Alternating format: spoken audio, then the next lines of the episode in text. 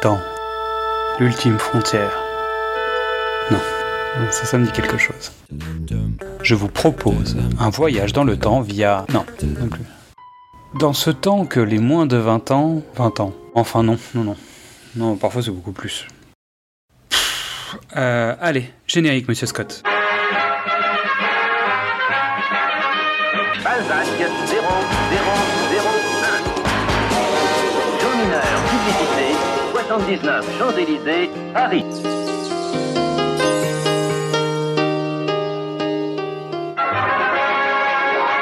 Bienvenue dans Précédemment sur vos écrans, le podcast des équipes de Le Pitch était presque parfait. Je suis Xad, et avec mon copilote, mon GPS cinématographique Mystery, nous allons vous entraîner dans le passé pour parler d'un film et de son remake, reboot, réinterprétation, préquel, séquel, requel, voire parfois de ses multiples reprises. Euh, le Legacy Quell aussi maintenant, tu sais, il y a un Legacy Quell. Oh là là. oui, C'est tous les trois mois, on a un nouveau, un nouveau terme. Le Legacy Quell. Il y a de grands films qui traversent le temps et d'autres qui profitent des occasions pour voyager par rebond. Faites vos valises, nous partons en voyage. Salut Mystery, est-ce que tu as encore du réseau téléphonique? Pour cet épisode, nos valises vont nous attendre dans la chambre de notre charmante pension. Car nous voilà à présent dans la ville de Sanford, le village de l'année, au grand air, loin de la folie des grandes villes et de leurs attaques zombies. Vous le savez, nous continuons notre balade dans la trilogie Cornetto, Blood and Ice Cream, et nous allons vous parler aujourd'hui du Cornetto bleu, l'original au chocolat, avec Hot Fuzz, super flic en québécois. Est-ce que le calme d'une communauté doit exister, quels que soient les moyens, pour le bien de tous? Bon, alors non, en fait, vous le saviez pas, mais on a eu une demande déjà, et puis bon, bah, on avait quand même décidé déjà de le faire nous. Euh, c'est pour ça qu'on a changé de format. On était dans, dans cinéma au top, puis maintenant on, bah, on fait n'importe quoi. Donc euh, on passe dans précédemment sur vos écrans. Il n'y a pas eu de préquel, mais indirectement Shaun of the Dead. C'est un peu le, le, le préquel de, de Hot Fuzz. On va en discuter tout, tout au long de l'émission, mais je te dis que Hot Fuzz, c'est le remake anglais de La Cité de la Peur. Pas mal. Ok. Bah, en tout cas, une chose est sûre, c'est que Hot Fuzz, c'est le premier buddy movie policier anglais. Parce qu'en fait, il y avait un trou. en fait, Edgar Wright a dit c'est pas juste. Aux États-Unis, ils ont plein de buddy movie cops, de, cops buddy. Attends, comment il appelle ça? Ouais, des buddy movie euh, policiers. Et il dit mais euh, il y, y en a pas en Angleterre. Il dit il regarde en France, il y en a euh, au Canada, il y en a parce qu'il y a bon cop, bad cop. Tu vois, il y, a- il y a des trucs comme ça. Et et ben non, il y a, pas ça en Angleterre, donc il est pas content. Et il dit bah en fait on va faire le premier cop body movie parce qu'en fait il faut combler ce manque. Donc résultat, bah Bah, ça il me- prend, il prend, il prend son guide de les, règles, les règles de, de base. 1-1. Le Robert Eggers, tous les clichés hollywoodiens. Prend le bouquin, il prend section thriller policier, il prend la liste, et en fait, il met tout dans son film. C'est pas fou.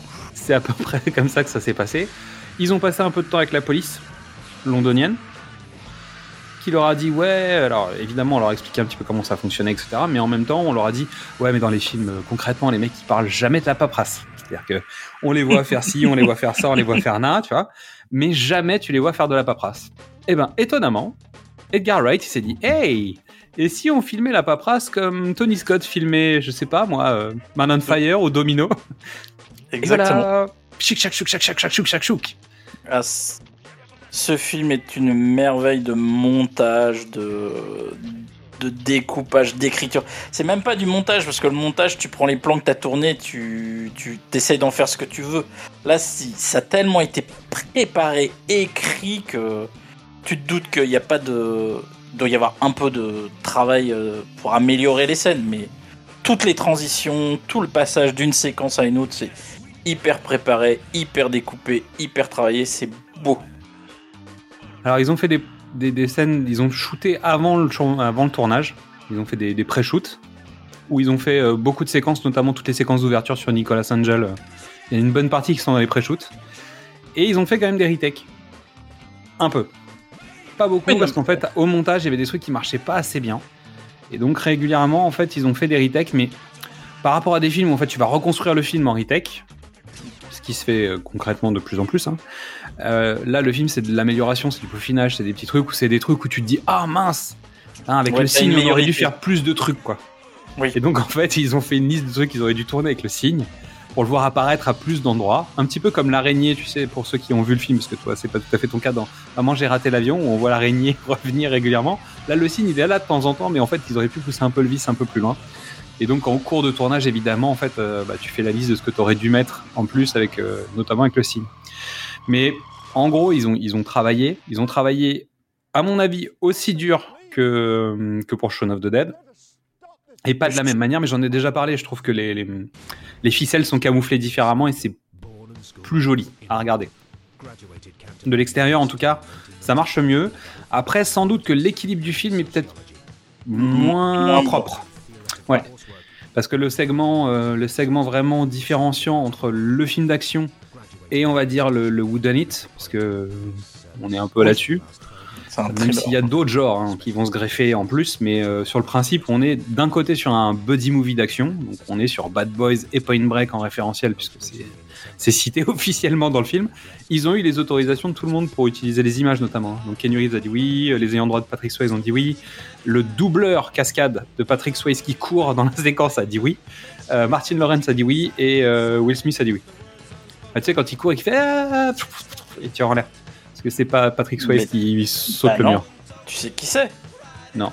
C'est Chad, Chad Stahelski. C'est le réalisateur des John Wick. Ah mais oui, c'est vrai. Bah il a dit oui. Ah bah la classe. Et oui.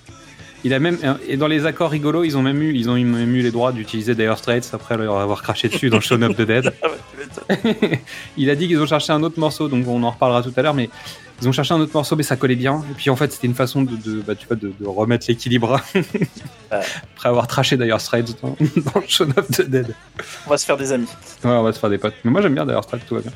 Euh, donc, ta première fois avec ce film Mystery? Euh, cinéma le mercredi de la sortie. hein. Après Shaun of the Dead euh, que j'avais que j'avais vu probablement 4 ou 5 fois euh, au moment de son téléchargement légal. Hein Euh, J'étais chaud patate et j'y suis allé euh, dès le premier jour. Alors moi, je réitère. J'avais, je sais pas. Je- il a atterri sur mon ordinateur euh, par inadvertance. Étonnamment, en fait, au début, j'ai, pas trouvé ça très étrange jusqu'à ce que Nick Frost dise. Et tu connais Est-ce que tu connais-tu Mauvais Garçon 2 Et là, j'ai fait Ah. quoi? Quoi Pardon Ah, tu l'as vu en VF Je l'ai vu en VF. Ouais. Je l'ai vu en True French. Euh, et après, il dit quoi? Il dit Mais tu connais Point de rupture? Et là, j'ai fait Waouh Ah ouais, d'accord, ok, je me suis Euh. trompé. Ah, Ok, c'est le True French. C'est le True French. Voilà, donc j'ai eu le droit, le plaisir de le regarder en version euh, québécoise. Et ce qui fait que Mauvais Garçon 2 est resté, et Point de rupture est resté. Et donc, résultat, bah, même en le regardant en français, il Bah, je manque un petit truc quand même. Donc voilà. c'est pas ta version. C'est pour ça que pour une fois, je donne jamais les titres en québécois. Mais pour celui-ci, si, parce que de cœur, ce film pour moi il est un peu québécois. Comme ça. Donc, euh, et, et télécharger c'est mal, illégalement. Donc depuis, je l'ai acheté plusieurs fois pour, pour m'excuser, pour expier ma faute. Je l'ai offert à des gens même. C'est bien. Hein, tu vois, j'ai offert la trilogie Cornetto carrément pour m'excuser parce qu'en fait, euh, c'était pas bien. Je l'ai acheté en plusieurs supports. Pardon. Voilà. Et, euh, et je vais voir les films maintenant au cinéma. Je les achète dès qu'ils sortent. Pardon. je suis désolé. Euh, donc voilà. La fiche technique du film. Titre original Hot Fuzz. Année de sortie 2007. Réalisateur Edgar Wright. Scénario Simon Pegg et Edgar Wright. Durée 121 minutes. Sans les bonus. Parce que Edgar Wright, en fait, il fait euh, 120 minutes de film 120 Mais- minutes de plus. mais il fait 400, 450 minutes de bonus.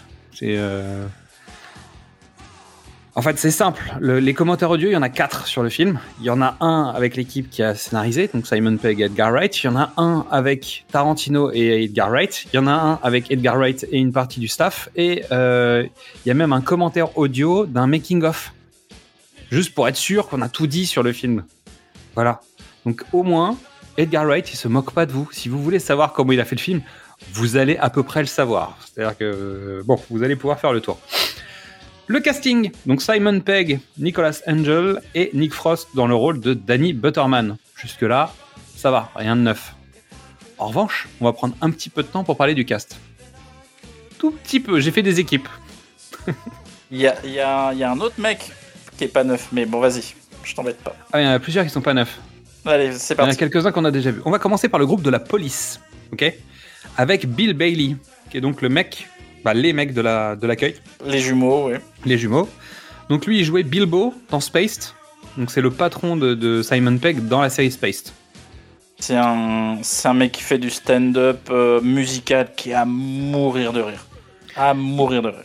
Il a joué dans H2G2, dans Saving Grace, que je conseille vraiment. C'est-à-dire, si vous connaissez, c'est une, petite comédie anglaise euh, sympathique. Bah, imaginez euh, Arabesque qui fait pousser de la weed. Je pense que c'est à peu près ça le concept du film. Ça te va comme euh, pitch ou pas Ok. Ok. Euh, et d'ailleurs, il y a Checky. En plus, bon, bah, Et il y a Checky Cario, si je, si je- je dis pas de conneries. euh. Et il a joué dans la série Black Books. On en a déjà parlé. Donc, oui. Voilà, Black Books, Blackadder, euh, Black Mirror, les Anglais ils adorent ça. C'est très, très anglais. On va pas aller plus loin. hein. Donc Paddy Considine. Donc il joue l'inspecteur Andy Wainwright, ok? Parce que c'est un des Andys. Donc lui il a joué, il va venir euh, ensuite faire le Kekos dans World's End. Il a joué dans Peaky Blinders et il va bientôt devenir Targaryen puisqu'il va devenir le roi Viserys dans la, dans la série qui arrive. là. T'imagines un des Andys, un roi euh, Ouais, ouais, Targaryen, c'est un peu bizarre. Ouais. Euh, ensuite, on a Rafe Spale, dont on a déjà parlé, puisque c'est l'inspecteur Andy Cartwright. Donc, c'est le fameux, euh, c'est le fameux petit dans Shaun of the Dead qui cassait les pieds à Shaun au boulot, qui est devenu donc un des Andys, quoi. Il a perdu, il est passé de 19 à 26 ans, il a perdu 26 kilos et, euh, Je suis pas sûr qu'il les ait perdus. et c'est devenu un beau gosse. Je pense que c'est devenu du, du muscle, alors que c'était peut-être un peu du gras. Et voilà. Donc lui, on l'a vu dans Shaun of the Dead, il a fait Life of Pi, il joue dans la mini-série La Guerre des Mondes, il a joué dans Le Bon Gros Géant, il est dans The Big Short, et il passe évidemment une tête dans The World's End, mais vraiment il passe une tête. hein. Et aussi dans un film, une comédie romantique qui s'appelle I, Give It a Year. C'est du Richard Curtis euh, un peu trash. C'est pas mal. Avec euh, Rose Byrne, euh, avec lui. Si vous tombez dessus, regardez-le, vous passerez un bon moment. Ensuite, on a Kevin Eldon qui joue le, le sergent, qui joue le sergent Tony Fisher. Donc lui, il travaille beaucoup. CV de dingo. Euh, on note Shadow and Bones, donc la série sur Netflix là en ce moment. Ouais. Euh, il a fait une apparition dans Truth Seekers, donc la série avec Nick Frost. Euh, il joue dans The Last Kingdom et il joue le rôle de Joplin dans une série que je vous conseille si vous l'avez pas vue, qui s'appelle Dead Set. Le pitch est simple, c'est le loft et dehors c'est une invasion zombie. Voilà, on va faire très simple. Voilà, c'est des mecs enfermés dans une télé-réalité qui se rendent pas compte que dehors, c'est juste l'invasion zombie de 28 jours plus tard. Quoi. Bah, de zombies. C'est un peu vieux, hein, mais euh, c'est BBC, je crois, qui avait fait ça. Et euh, c'est assez fun. Moi, je vous le conseille, c'est assez rigolo. C'est dans la continuité de Shaun of the Dead, en fait. Si j'avais dû faire une reco, je pense que j'aurais recommandé Dead Set. Euh, ensuite, on a Olivia Colman. Alors là, qui joue Doris Thatcher. En fait, on est quand même sur le plus grand écart, je pense, que l'on puisse faire euh, dans l'ultime cinéma. Bah, tu vois. en gros, euh, donc, c'est la reine Elisabeth dans The Crown. Euh, troisième, troisième saison, je crois, oui. Ouais. Elle a joué dans The Lobster. Elle a joué dans La Favorite. Elle a joué dans The Father. Donc au cours de sa carrière, elle a eu 4 Golden Globes, 4 BAFTA, un Oscar, 2 Emmy. Elle a tourné avec donc Yorgos Lanthimos, Florian Zeller, Sam Mendes, Kenneth Branagh. Et là, en fait, elle parle de cul, elle fait des vannes de merde. Alors, Elle, se- elle vient offrir un gâteau d'anniversaire avec des faux seins sur les siens. explication, ça c'était après. Ça, c'est après, ouais. Mais d'abord, elle commence à Olivia Colman, on le public anglais l'a découverte dans une série humoristique qui s'appelle euh, Peep Show. Déjà, le titre euh, suffit normalement. Non, rien à voir. Mais donc, euh, euh, plu- plutôt drôle, plutôt rigolote. Et puis, elle passe un peu partout, machin. Et puis, tout d'un coup, euh, il y a Broadchurch. Et là, son destin change. Tu m'étonnes. Mais bon, toujours est-il que c'est un peu grand écart quand même. Ouais. Quand tu, sais, là, tu la connais dans The Crown, mais tu la découvres là, dans ce rôle de, de femme beauf en fait. Ah, mais. Mais genre beauf euh, vulgaire quoi, mais vraiment trash. C'est Mais- hyper drôle. Et donc, c'est Chantal Lobby. C'est Chantal. Je place. Je dis. D'accord, ok, ok. Non, mais. Nick. Enfin, Nicolas Angel, c'est Karamazov. Aucun lien. Danny, c'est Simon Jérémy. Ouais.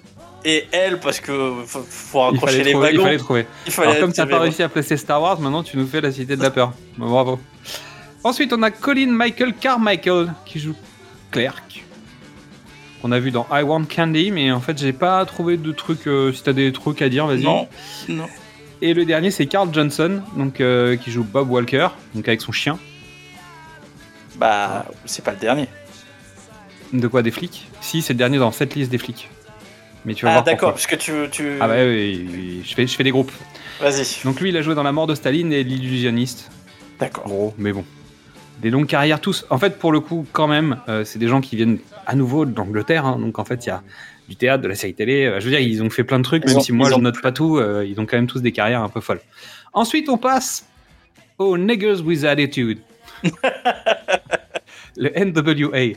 Alors, Van qui ne marche pas du tout en français. Hein. Bah, Tu sais, tu sais quoi?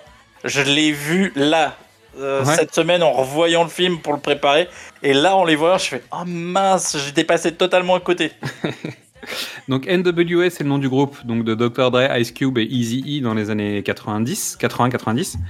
Et en fait, bon, c'est une vanne, euh, puisqu'en fait, ils ont trouvé une tournure, euh, parce que c'est Neighborhood Watch euh, Association. Asso- Alliance ou un truc comme ça. Association. NWA. Donc c'est drôle. les- C'est ouais, hyper drôle. tellement drôle. À savoir que à la fin, en fait, bah, dans Wright disait en fait, on a failli placer Fuck the Police euh, à un moment en fait dans le dans une des scènes de fin du truc. Au moment où il tire sur le gars, il avait envie de faire Fuck the Police et il a dit ouais non mais bon quelqu'un d'autre l'avait déjà fait avant nous donc on n'a pas fait ça, on a fait autre chose. Mais ils ont failli en fait à cause du NWA. Mais euh, ils ont pas fait. Donc la vanne marche pas en français. Donc si vous l'avez vu en français, vous pouvez pas comprendre. C'est impossible à c'est impossible à rendre équivalent en français. en Bah, fait. si Donc, tu sais pas. et si tu sais pas ce que c'est le NWA, c'est le, mort. Tu connais pas le groupe de rap, tu peux pas la vanne. C'est Ouais, et puis même quand tu connais le groupe de rap, faut faire le lien en fait. Ce qui est quand même pas évident quand tu vois le, le casting qui va être dans le groupe NWA. Donc on commence par Jim Broadbent, qui joue donc Frank Butterman, le père de Nick Frost dans l'histoire, Et Donc, le chef de la police. et le chef de la police. Il a joué dans Brasil, il a joué dans Harry Potter puisque c'est lui qui joue le, le rôle de Horace Slughorn, il est dans la saga Bridget Jones, il joue dans Indiana Jones 4, il est dans les deux Paddington, et récemment, surtout, et ça c'est pour nous, il joue dans The Duke, qui est en ce moment au Cinoche. Oui. Et The Duke, c'est l'histoire de quoi? C'est l'histoire d'un chauffeur de taxi qui a volé un tableau, un Goya. Et on en a parlé il y a pas longtemps. Bon, en tout cas, nous, on en a parlé il y a pas longtemps, mais vous, vous, avez, vous, avez, vous en avez entendu parler, puisqu'en fait, on en a parlé dans l'épisode 100 de. Ah bah oui. Et oui, puisque c'est le fameux Goya qui se retrouve chez le docteur No. Puisqu'à l'époque, en fait, on savait pas qu'il avait volé. Donc, en fait, dans Docteur No, le tableau a été volé. On suppose que c'est Docteur No qui l'a volé, puisque c'est lui qui l'a dans sa grotte. Mais il s'avère que c'est The Duke. Voilà, la boucle est bouclée, t'as vu? Il joue aussi dans Blackadder, tiens, comme par hasard, et dans Game of Thrones. Oh, tiens, comme par hasard. Oh bah tiens. Il a remporté l'Oscar du meilleur acteur dans un second rôle en 2001 pour son interprétation de l'écrivain et critique littéraire John Bailey dans Iris. Sachant que ça a posé un problème dans l'histoire du film, parce que je pense que la femme euh, Butterman s'appelait Iris au début, donc ils ont dit bah ouais, mais non, on va pas faire ça parce que sinon ça va faire un rapport avec machin, mais il n'y a pas ta caisse. Ouais, ça pas marché, c'est pas terrible. Ensuite, on retrouve Stewart Wilson qui joue le docteur Robin Hatcher. Lui, il a une tête de tueur à gage, de flic, de corrompu, bah une tronche quoi. Donc on le retrouve dans l'Art Fatal 3, les Tortues Ninja 3, La jeune fille et la mort, Absolum 2022, Le Masque de Zorro ou Ennemi d'État. Ensuite, le révérend Philip Shooter est joué par Paul Freeman. Donc bien sûr, c'est le professeur Belloc dans Les Aventures de l'Arche perdue. Évidemment. J'ai découvert qu'il avait aussi joué dans les aventuriers, dans les, les aventures du jeune Indiana Jones. Ah Oui, attends, j'ai mieux. Euh, il a joué dans Les Chiens de guerre. Il a joué Moriarty dans un, dans un film en 88. Il joue dans L'Aigle de Fer 3. Il a joué dans Power Ranger le film, puisque c'est lui qui joue Ivan Ooze. Ça, c'est moche. Il a joué dans Le Hussard sur le toit de Jean-Paul Rapneau. Et il a joué dans Double Team de Tsuyark. Et ça, ça claque quand même. hein, Alors, comme ça, CV, hein. c'est. Tu, en, en CV, en, en CV international, euh, la classe, euh, je sais pas, j'ai fait ce que j'ai pu, c'est pas mal. Ouais, c'est pas mal. Mais euh, c'est Belloc, c'est une évidence. Ça restera Belloc pour tout le Ensuite, on a Timothy Dalton. Simon Oh. Skinner. On aurait dû le mettre d'abord. Hein. Bah non, bah non. Si tu mets un JB d'abord. C'est c'est Daltonator, comme il l'appelle. Il l'appelle le Daltonator. On n'en parlera pas plus. Bah, on en a beaucoup parlé. Bah surtout qu'on a fait Flash Gordon il y a pas longtemps, donc... euh, Bah, tu vois, Voilà. je veux dire, on, voilà, on peut, on peut passer à la suite. Hein Rory McCann. On en a parlé aussi déjà. Euh, donc c'est Michael Lurch Armstrong. Évidemment, on en a parlé dans précédemment sur votre écran épisode 4, dans le choc des titans. Et c'est évidemment le limier, Sandor Clegane, dans Game of Thrones. Ça suffit. Voilà. Hein mais il a joué dans le choc des titans aussi. Donc, euh, Bah oui, voilà. donc. euh, Non, Donc mais ça nous va. c'est un film anglais. euh, à force de parler de film anglais, on, on Bah, les retombe. Doctor euh, Who, les Curtis, on l'a déjà dit. tu sais. Et en plus, les mecs viennent de la télé pour certains, donc en plus, tu les retrouves dans Blackadder, dans machin. Donc on continue. Edward Woodward, qui joue Tom Weaver, donc celui qui regarde la télévision, qui surveille les écrans. Ouais. Ok. Donc lui, il a fait beaucoup, beaucoup, beaucoup, beaucoup, beaucoup de télévision.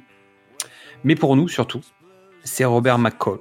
Bah, en tout cas, pour moi, c'est Robert McCall et il n'y a pas de discussion. C'est l'équaliseur, s'il te plaît. C'est l'équaliseur. C'est l'équaliseur. Et oui. Punaise, je l'ai pas reconnu. Mais attends, il y a mieux.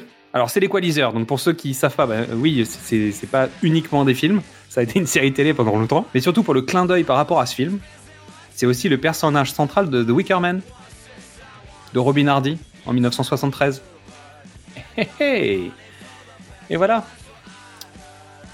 Donc il y a Christopher Lee, et il y a Edward Woodward dans The Wicker Man. L'original. Oui, oui, non, mais je. Il y a eu un remake. C'est un film précédemment sur votre écran. Ah non, on fait pas un remake. on fait pas un pré- Non, on fait pas un précédemment avec, avec Nick Cage. Non, je, je n'ouvre pas cette porte. Est-ce qu'on pourra en faire d'autres Il peut y avoir plusieurs films de Nick Cage dans précédemment sur vos écrans. Ah si, on pourrait faire Benjamin Gates parce que c'est une suite ou euh, Ghost Rider. comme suite, Ghost Rider. En plus, il y a Christophe Lambert dans le 2, donc euh, tout est possible. Euh, Tim Barlow qui joue Trisher, qui est le, donc le vieux, le monsieur avec le, le long manteau. Donc lui, il a joué dans Les Aigles sont- se sont envolés. Il a joué Tyson dans le Doctor Who et il joue dans la série Derek aussi. Pareil, gros gros CV. Hein. Mais très va, on va tous les faire. Bah, euh, de toute façon, le problème, c'est que Wright a tendance à, à aller chercher des gens qui signifient des trucs, donc faut y aller. Ah quoi. oui, mais oui, c'est terrible. Non, mais ce, ce film, il y a que de la signification partout. Ça va être un. Le scène à scène, il va être cauchemardesque. Non, c'est moins pire. Vraiment, je pense que c'est moins pire que Jaune. C'est pour ça qu'on passe plus de temps sur le casting, parce que le casting a beaucoup d'importance. Oui. En- Vas-y, continue. Kenneth Cranham, qui joue James Reaper, donc le fermier. Lui, il a joué dans La Rose et la Flèche.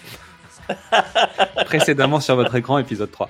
Il a joué dans Hellraiser 2, il a joué dans Les Aventuriers de l'Arche perdue, Euh, il a joué dans Les Aventures du jeune Indiana Jones, pardon. Il a joué dans Layer Cake, le James Bond avant James Bond. Et il joue Pompée dans Rome. Bon, bah, c'est. Voilà. La petit rôle quoi. On retrouve ensuite euh, Billy Whitelow, donc qui joue Joyce Cooper, donc qui est la personne qui s'occupe de l'hôtel. Donc elle a joué dans Frenzy, d'Alfred Hitchcock, normal. Mais surtout, elle joue Madame Belloc dans The Omen, la malédiction. Oh punaise, mais oui. Oh là là là là. Et ils font des citations ouvertes parce qu'en fait, il y a des moments quand elle dit des trucs, c'est des citations de la malédiction. Voilà, tout simplement. C'est magique. c'est pour ça que le casting était important. Ensuite, on a Peter Wright qui joue Roy Porter au bar et Julia Deakin qui joue Mary Porter au bar. Donc elle, c'est leur, euh, c'est leur logeuse en fait dans Space. Donc, bon, voilà, clin d'œil, la famille, tout ça. Et ensuite, on a les victimes. Parce que bon, euh, évidemment, on spoil. Hein, euh, ça, va, ça va décaner. euh, Il va y avoir du mort et tout ça. Donc Anna Anne Reed qui joue donc la fleuriste Leslie Tiller. Adam Buxton qui joue Tim Messenger, Lucy Punch qui joue Eve Draper. Donc elle, on l'a vu, elle a joué dans un des courts métrages de, de Edgar Wright hein, pour le coup. Lucy Punch, elle a un CV long comme le bras. C'est une comédienne que j'adore, qu'elle est drôle. Les orphelins Baudelaire, elle défonce dans les orphelins Baudelaire. Euh, elle est dans Into the Woods. euh, elle a joué dans. Vous allez rencontrer un bel et sombre inconnu, où elle joue la, la petite amie euh, de d'Anthony Hopkins. Euh, dans Bad Teacher, elle est drôle. Elle vraiment, elle fait des trucs hyper drôles. Mais elle est très bien dans le film. La série Vexed, la série anglaise, 6 épisodes. Bah, c'est un buddy movie entre une flic et un flic qui s'entendent pas. Super. 6 épisodes à mourir de rire. Très bien. Non, non. Ensuite, David Bradley, donc il joue Arthur Webley, donc celui qu'on comprend pas. Ouais, ouais. Bah alors lui, c'est Russard dans Harry Potter. Enfin, voilà, c'est euh, tout. C'est- déjà bien. Euh, et ensuite, il y a David Threlfall, euh, David Threlfall, qui joue Martin Blower, donc qui est le père dans Shameless. Ça Ah, va ou pas Shameless anglais. Oui, Shameless anglais. Mais sinon, c'était un peu bizarre. et mais, heureux- il a créé le personnage. euh, ce qui a fait la fortune de William H. Macy, mais euh, ouais, super. Super acteur. Et ensuite, là, le groupe que j'ai appelé les Caméos. Alors Donc, là, Martin là. Freeman, Steve Coogan, Bill Nighy. Ça, ça va pour l'instant. voilà, ça c'est la police. Ça, c'est la police. C'est- C'est, donc, c'est son sergent, son inspecteur et l'inspecteur-chef. Et ensuite, il y a Janine, qui est jouée par Kate Blanchett. Extraordinaire. Bah, le- les yeux de Kate Blanchett, hein, principalement. Et ensuite, on a un euh, Santa Peter Jackson Close, qui vient faire un guest, juste dans un plan, Dans un plan. où il plante, où il plante un couteau dans Nicolas Angel. Bah, c'est Peter Jackson qui est venu lui passer une tête. On va s'arrêter là. Il y a d'autres caméos après, il y a pas mal de, de gens. Euh, et je pense qu'on a fait une liste de casting déjà qui est. euh, tu sais, des- Et, euh, régulièrement, je me prends des réflexions en disant c'est un peu long votre histoire de casting. On- Bah, là, c'était un peu trop long. tu couperas. Non, on coupera Ou pas. pas. Et à la musique, et là je fais un coucou à Eric. Salut. C'est David Arnold, mon copain. Oh Mon grand copain David Arnold. bah, même temps, il- C'était pas mal. Non mais il fait le boulot. Ouais, ça marche. En fait, bon, à nouveau, on est sur un film où il y a une grande playlist musicale avant tout. Mais les moments où il fait de la musique, il fait ça bien. Et même Edgar Wright dit que euh, il a été très malin dans la façon de choisir euh, ses batailles, parce qu'en fait, ils n'avaient pas les moyens de faire un truc orchestral euh, surtout. Et donc, en fait, euh, Arnold a choisi les moments où il allait travailler plus sur euh, les voix, sur les machins, sur les trucs. Donc, il compose une musique qui est qui est efficace, qui est dans la, je trouve dans la citation, mais comme je trouve souvent chez Arnold en fait. hein, Bah, qu'il va même- piocher des thématiques qui correspondent à l'univers du film, à quel moment il se trouve, etc. Donc en fait, Ouais, sauf que cela, c'est un film de citation. Dès la Ah bah, conception du film, c'est de la citation, donc euh, ça colle. non, mais il fait son job. C'est juste que je, je note rien de remarquable. T'as retenu un thème ou quelque chose dans le film. En revanche, ça fait bien le boulot. Quand il faut envoyer du bois, il envoie du bois. C'est-à-dire que quand le mec débarque à cheval, bah, la musique, elle le fait en fait. Mm. Pendant le gunfight, la musique, elle est là. Après, ça balance de la musique rock. Bah, tu vois, je trouve que l'équilibre de l'ensemble fonctionne. Il n'y a pas un moment où tu te dis c'est dissonant. Quoi. Donc ça, ça fonctionne. Voilà. Allez, moi j'ai trop parlé. Est-ce que tu tentes le pitch?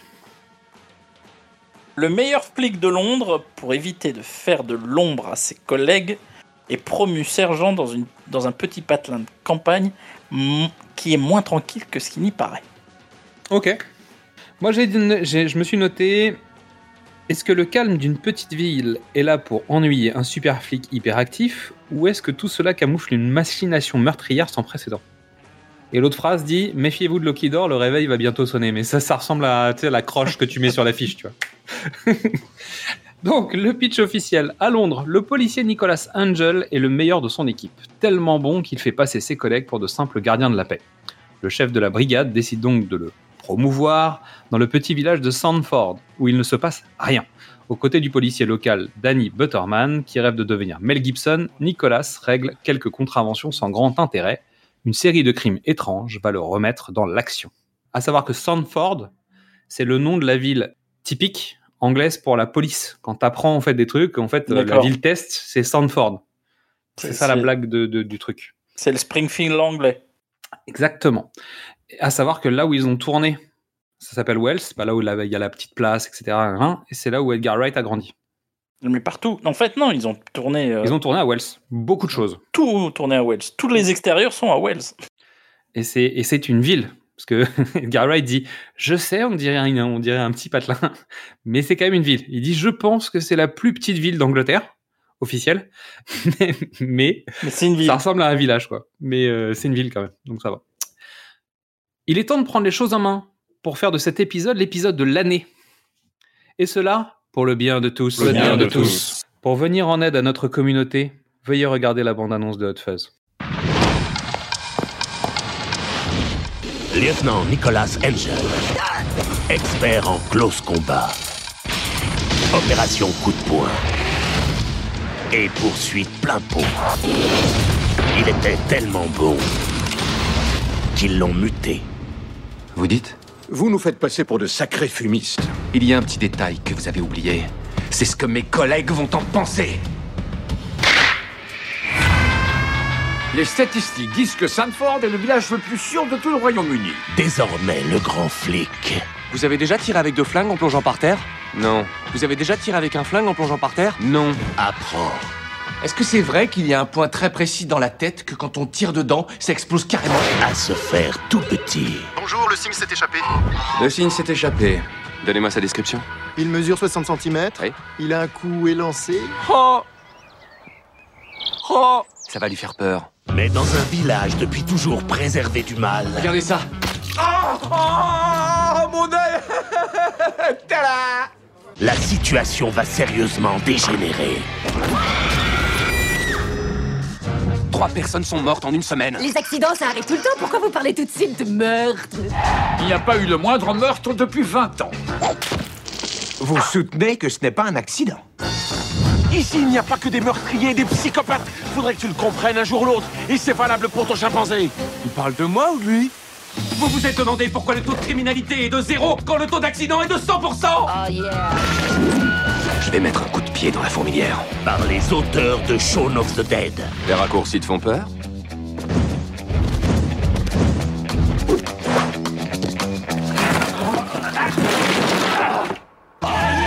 Ça commence à chauffer, Voilà les super flics. on appelle les super flics.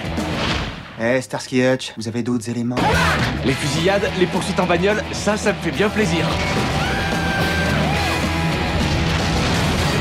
Hot Fuzz. Envoyez la musique C'était trop mortel. Bon bah c'est parti, on y va pour le scène à scène C'est parti. Allez. On y va. Donc le film commence sur les sirènes de police. Tu vas voir que ça commence déjà là les problèmes. C'est-à-dire que dans le montage sonore, ils ont monté les différentes sonneries de police pour remonter le temps dans l'histoire, tu sais, des plus vieilles aux plus récentes. Ouais, ça s'entend, ouais. Et ça, c'est juste Ah, avant que l'image, c'est juste avant que l'image ne s'affiche. Il n'y a pas encore d'image que déjà le mec il commence à faire des trucs comme ça. Et ensuite, on voit Nicolas Angel qui rentre dans un commissariat qui n'est pas un commissariat avec une très belle lumière. Très très jolie avec ces espèces de moments, euh, tu sais, contre-jour, machin. Et en fait, on voit le CV du bonhomme. Alors, Wright dit officiellement qu'il a piqué chez Caro et Jeunet, hein.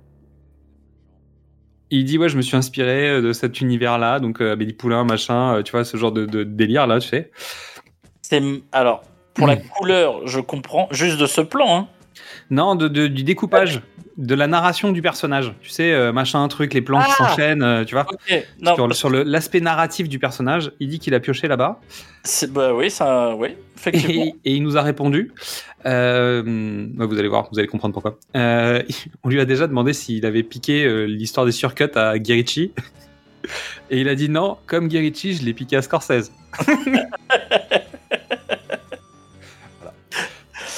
Ce premier plan où il arrive, où il marche. Il est déterminé, énervé. Écoute, il est très, ce plan est très long. Oui. Et j'ai pas pu, j'ai pas pu m'empêcher de penser, d'entendre la musique de Max la menace. Pam. Parce que noté quand même que quand il sort sa plaque, Mais oui. la photo sur la plaque, c'est sa gueule. Oui. Au moment où il sort la plaque. C'est-à-dire qu'en fait, ils avaient mis un fond vert. et ils ont tiré sa gueule pour la mettre sur la plaque. Les sales mômes, quoi. Donc, il est super fort en conduite, en vélo, en échec, en escrime, en judo. Il excelle en tout. Hein. Et voilà. c'est le meilleur. c'est- juste qu'il a le physique de Simon Pegg. Alors, précisément. il y a 20 ans, il y avait Schwarzy et Reeves, si tu veux. Il y a Ouais, quand même voilà. une arnaque, tu vois. C'est un peu ça le problème. C'est-à-dire que pour le même rôle, il y a 20 ans, il y avait Keanu Reeves. 20 ans avant, il y avait Schwarzenegger, quoi, tu vois. Donc, euh, c'est. euh, Par contre, très important, c'est pas un flic euh, comme tu en vois à Hollywood. C'est un Bobby. un Bobby, ouais.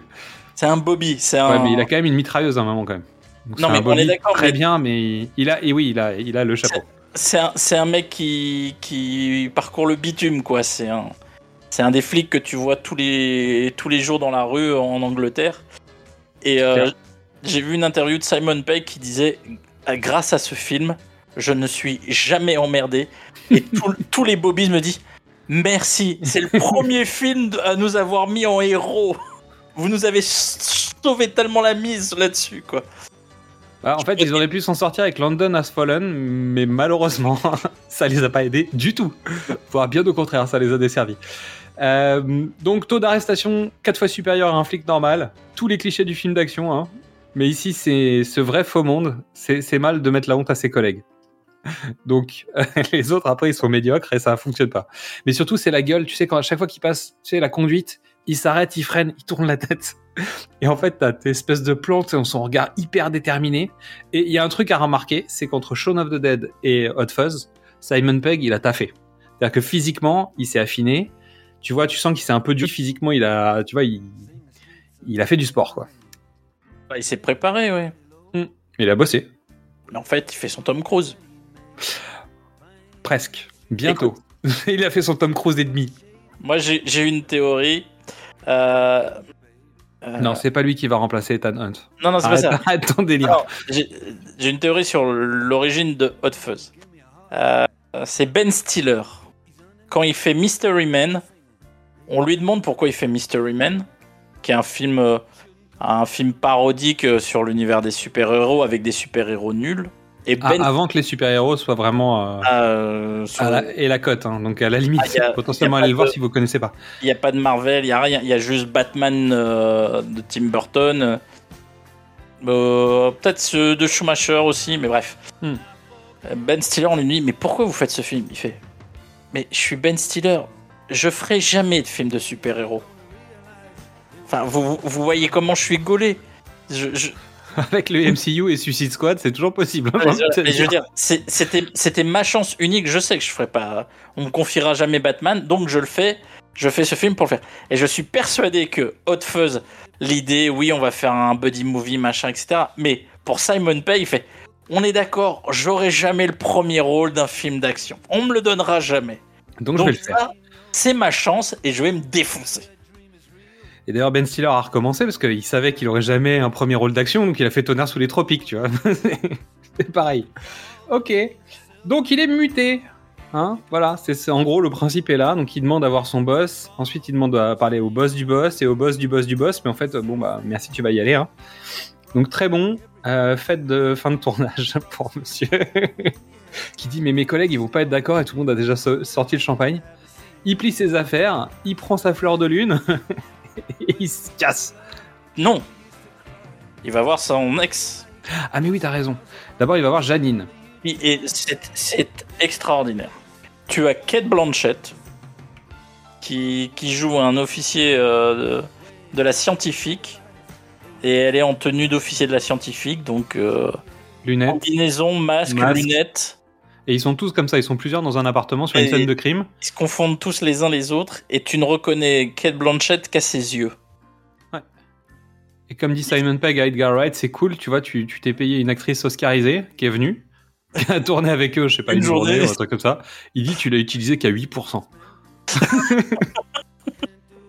il dit, et même comme ça, c'est compliqué de jouer avec elle. Parce qu'elle joue bien quand même.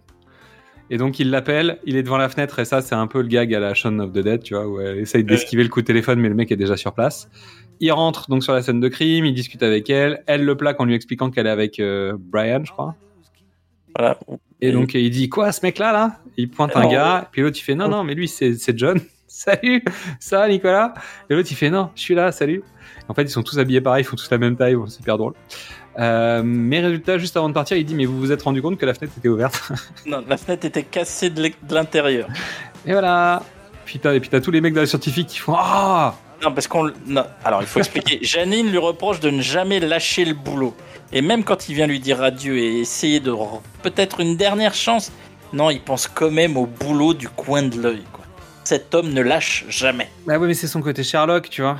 Non mais il, il a pas fait exprès. Et en plus c'est même pas comme s'il voulait les faire chier en fait, c'est juste que il fait son boulot. En même temps, oui, on apprendra plus tard qu'il fait un peu trop bien son boulot.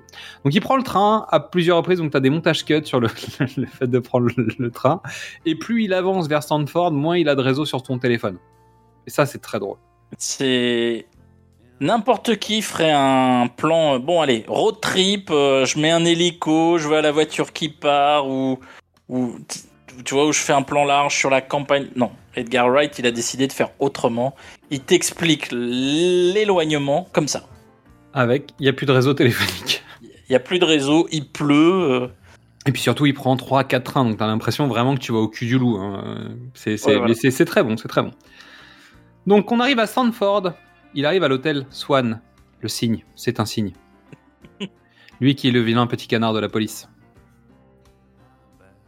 Mal. Je ne sais pas si c'est lié, mais on va dire que c'est lié. Donc un début au cadre euh, épouvante horreur, tu sais, ils se retrouvent face à une dame. Vous avez toujours été là. Tu as toujours été là. Hein? Et après elle l'insulte. Fasciste non, fascisme. Fascisme. Ah oui, fascisme. Donc il y a un échange de mots hors propos, mais qui sont des préparations. Alors, Alors c'est des fausses préparations, mais c'est des être- préparations quand même. on va être honnête, hein, la moitié du film, c'est une préparation. Il y a plus de préparation dans ce film que dans Retour vers le futur. Ouais, mais il y en a moins que dans Shaun of the Dead, j'ai l'impression quand même. En tout cas, Eh c'est bah- plus fin. C'est-à-dire que, par exemple, quand il arrive dans, cette, dans ce hall, il y en a un qui dort sur le Oui. siège derrière. Il va dormir tout le film jusqu'à la scène de fin. Et à la scène de fin, c'est celui qui va l'attaquer avec l'épée. Mais l'épée, elle est sur le mur. Mais là où dans Shaun of the Dead, il t'aurait fait un plan sur le mur, là, en fait, tu vois à peine l'épée. C'est-à-dire, si tu fais pas gaffe, moins- tu la vois pas. Ouais, ouais, c'est moins souligné, on est d'accord. C'est pour ça que je disais, il cache un peu plus les ficelles. C'est-à-dire que les ficelles sont là. Et, et surtout, c'est une préparation d'un gag. Mais le paiement, il est pas si. Si tu veux, c'est pas, c'est pas un reveal, quoi. Ouais, mais en juste, fait, elle, le traitera, elle le traitera de fasciste à la fin du film. euh, et ce qui répond à la scène qui vient de là, parce que lui, il va lui dire exactement la même chose que ce qu'il lui a dit aussi là. on est d'accord, mais il y a 40 minutes du film, c'est quand même que de la prépa. Bien sûr. Non, non, mais ça, ça, ça, ça change pas. Et sur World's End, ce sera pareil. Et sur euh, les autres, c'est différent. Mais. euh, Sean, ils attaquaient plus tôt, je trouve. Ah bah ça rentre plus dans le, dans le vif du sujet. Mais là, en fait, tu dois, tu dois placer The Wooden It. D'ailleurs, on n'a pas expliqué. Le Wooden It, c'est qui a, qui l'a fait, qui a tué? Qui est l'assassin? Donc c'est Agatha Christie. euh, c'est, euh, on va dire, l'inspiration principale, c'est le crime de Orient Express. En gros, Bah, voilà. Le, le NWA en fait sert à ça, hein, parce que c'est que des célébrités. Donc en fait, euh, Edgar Wright a dit, bah, je me suis inspiré du crime de l'Orient Express, où en fait il y a que des têtes d'affiche. Donc en gros, tu peux pas dire c'est le plus connu comme dans la plupart des séries télé. Euh, Mystery, on fait ça souvent. Dire bon, qui est le mec qui a le plus gros cachet dans l'épisode de NCIS de ce soir? C'est lui le Ah, Dans les experts, c'est lui, donc le, bah, donc c'est lui le tueur. Euh, donc t'as même pas commencé l'épisode, tu sais pas le contexte, tu sais déjà qui va tuer, donc ça, ça n'a aucun intérêt. Là, l'avantage, c'est qu'en fait, tu as, un casting qui est tellement dingue que de toute manière, tout le monde est coupable. Puis on va se rendre compte que bon, bah, on met tellement le flash sur Timothy Dalton que en fait, tu vas penser à lui pour tout le film. Mais il le fait exprès. Ou pas. Mais en tout cas, bon, tout est fait pour que tu aies l'impression que ce soit lui, quoi. Euh, donc il récupère sa chambre et il Oui. va faire le tour de la ville. Bah, Il sort tout de suite parce qu'il n'y a rien à faire. Ah bah non. Et en fait, bon, bah, le patelin est un peu mort quand même. Le seul truc, c'est qu'il y a six jeunes sur la place avec euh, les hoodies, on les appelle, parce qu'ils ont les capuches. Mais c'est tout. Donc il Ah va bah, au pub, qui est le seul truc qui est ouvert. Euh, Une ville d'Angleterre, quoi. c'est ça. Donc il demande un jus de canneberge, donc tout le monde, euh, tu vois, euh, il n'est pas jugé hum, pour l'instant, ça va venir, mais pour l'instant, on lui sert son jus de canneberge, il prend le, le canard local, donc le, le journal, et on comprend que les patrons n'aiment pas trop le canard local. hein. Et là, en fait, Nicolas commence à zioter le journal, et en fait, il y a un truc qui gêne. Et puis il regarde à gauche, il regarde à droite, et il se rend compte qu'à l'intérieur du bar, bah, il y a plein de mineurs, et qu'il y a un panneau marqué interdit au moins de 16 ans. Juste avant, il rentre, il y a, Nick Frost, qui ne s'est pas présenté, mais qui est au bar, qui redéfinit euh, le terme descente de police, parce qu'il commande une bière. La nana le sert, euh, Simon demande s'il peut utiliser le journal, et on lui dit Ah, c'est pas notre journal, et Nick Frost revient en disant J'en reprendrai une deuxième. le, plan, il a, le plan, il est continu, il l'a juste. Il dure même pas 10 secondes, il a déjà vidé, quoi. Ouais, mais pour l'instant, c'est pas grave. T'as le droit de faire une descente de police comme ça quand tu travailles pas. Bah oui.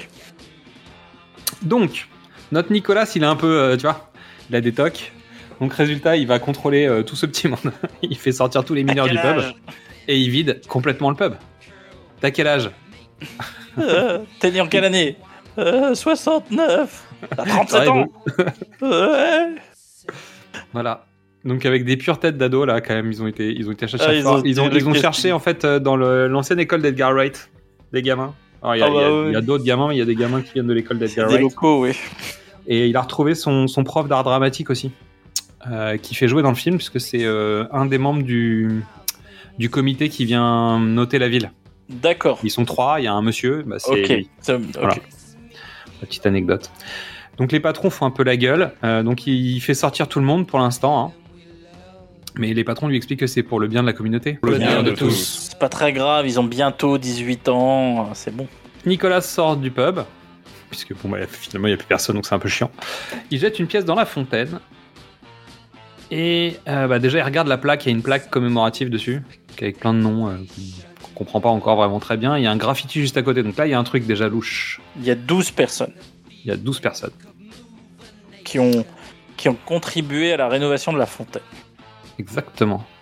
Et en fait, ce qui explique euh, Edgar Wright, c'est qu'il aime bien, en fait, sur ce genre de film, c'est les thrillers, machin, les films où, en fait, on t'explique un truc, mais que tu comprendras que plus tard. Ou jamais, ou quand tu reverras le film. Voilà. Et mais en gros, il t'a donné la réponse dès maintenant. Euh, Il t'a déjà donné un- une information utile. Donc il dit, ouais, il y a ça dans The Wicker Man, il y a ça dans Chinatown, tu vois, il y, a- il y a des films comme ça, des grands films où il y a ce genre d'informations. Euh, et le graffiti est important. Bah, ça signifie quelque chose, bah, ça prépare quelque chose. Pendant ce temps-là, Nick Frost, lui, il est sorti, mais il est complètement arrêté bourré, mais il va quand même monter en bagnole. Donc en fait, Nicolas lui fait une remarque. Le mec le regarde en disant d'accord, ouais, c'est bien. Et en fait, il monte quand même dans sa caisse et il tape une marche arrière qui va euh, donc qui, qui- Il manque de qui manque d'écraser Nicolas. Donc euh, finalement, il l'arrête aussi. Donc Nicolas dé- débarque. Non, il l'arrête. Non, il fout tous les gosses à la, à la porte, mais il les arrête pas. Ouais, il les arrête pas. Et c'est le premier qu'il arrête de sa soirée, c'est euh, il arrête, il arrête Danny. Et en fait, sur le chemin pour aller au commissariat, il tombe sur le jeune qui est en train de pisser par terre, donc il l'arrête. Et en fait, il débarque au commissariat devant Bill Haley. Et en fait, il se présente, parce qu'il s'est pas présenté à ses collègues, donc c'est le mec de la nuit euh, qui est au poste. Et en fait, euh, il arrive avec. euh, Quatre. Et il arrive avec quatre, dont un avec un. Un cône sur plot- un cône de chantier sur la tête. Euh, et donc il embarque tout ce petit monde, il fait les photos, et en fait c'est là les premiers plans accélérés avec la paperasse. Alors, Euh, C'est le montage hyper dynamique de donc de Ridley Scott. De c'est le montage hyper dynamique de Tony Scott. Est-ce que c'est un hommage? Est-ce que c'est un foutage de gueule? En fait, il, il, il reprend son code qu'il avait installé déjà dans Shaun of the Dead. Mais Alors, euh, il, il essaye de faire ça façon film d'action. Donc il s'est dit, ok, c'est quoi les films d'action avec des montages remarquables?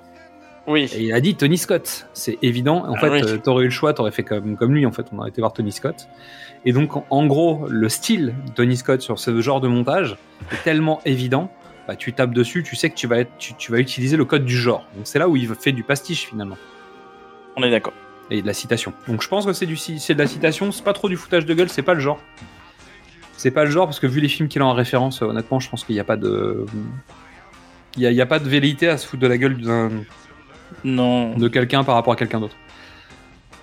Donc il fait toute la paperasse et il enferme tout ce petit monde, hein, avec des, des petits morcements tu sais, de- d'écriture euh, vraiment super serrés sur les papiers, un peu énervés comme ça. Et le lendemain matin, il va faire son jogging.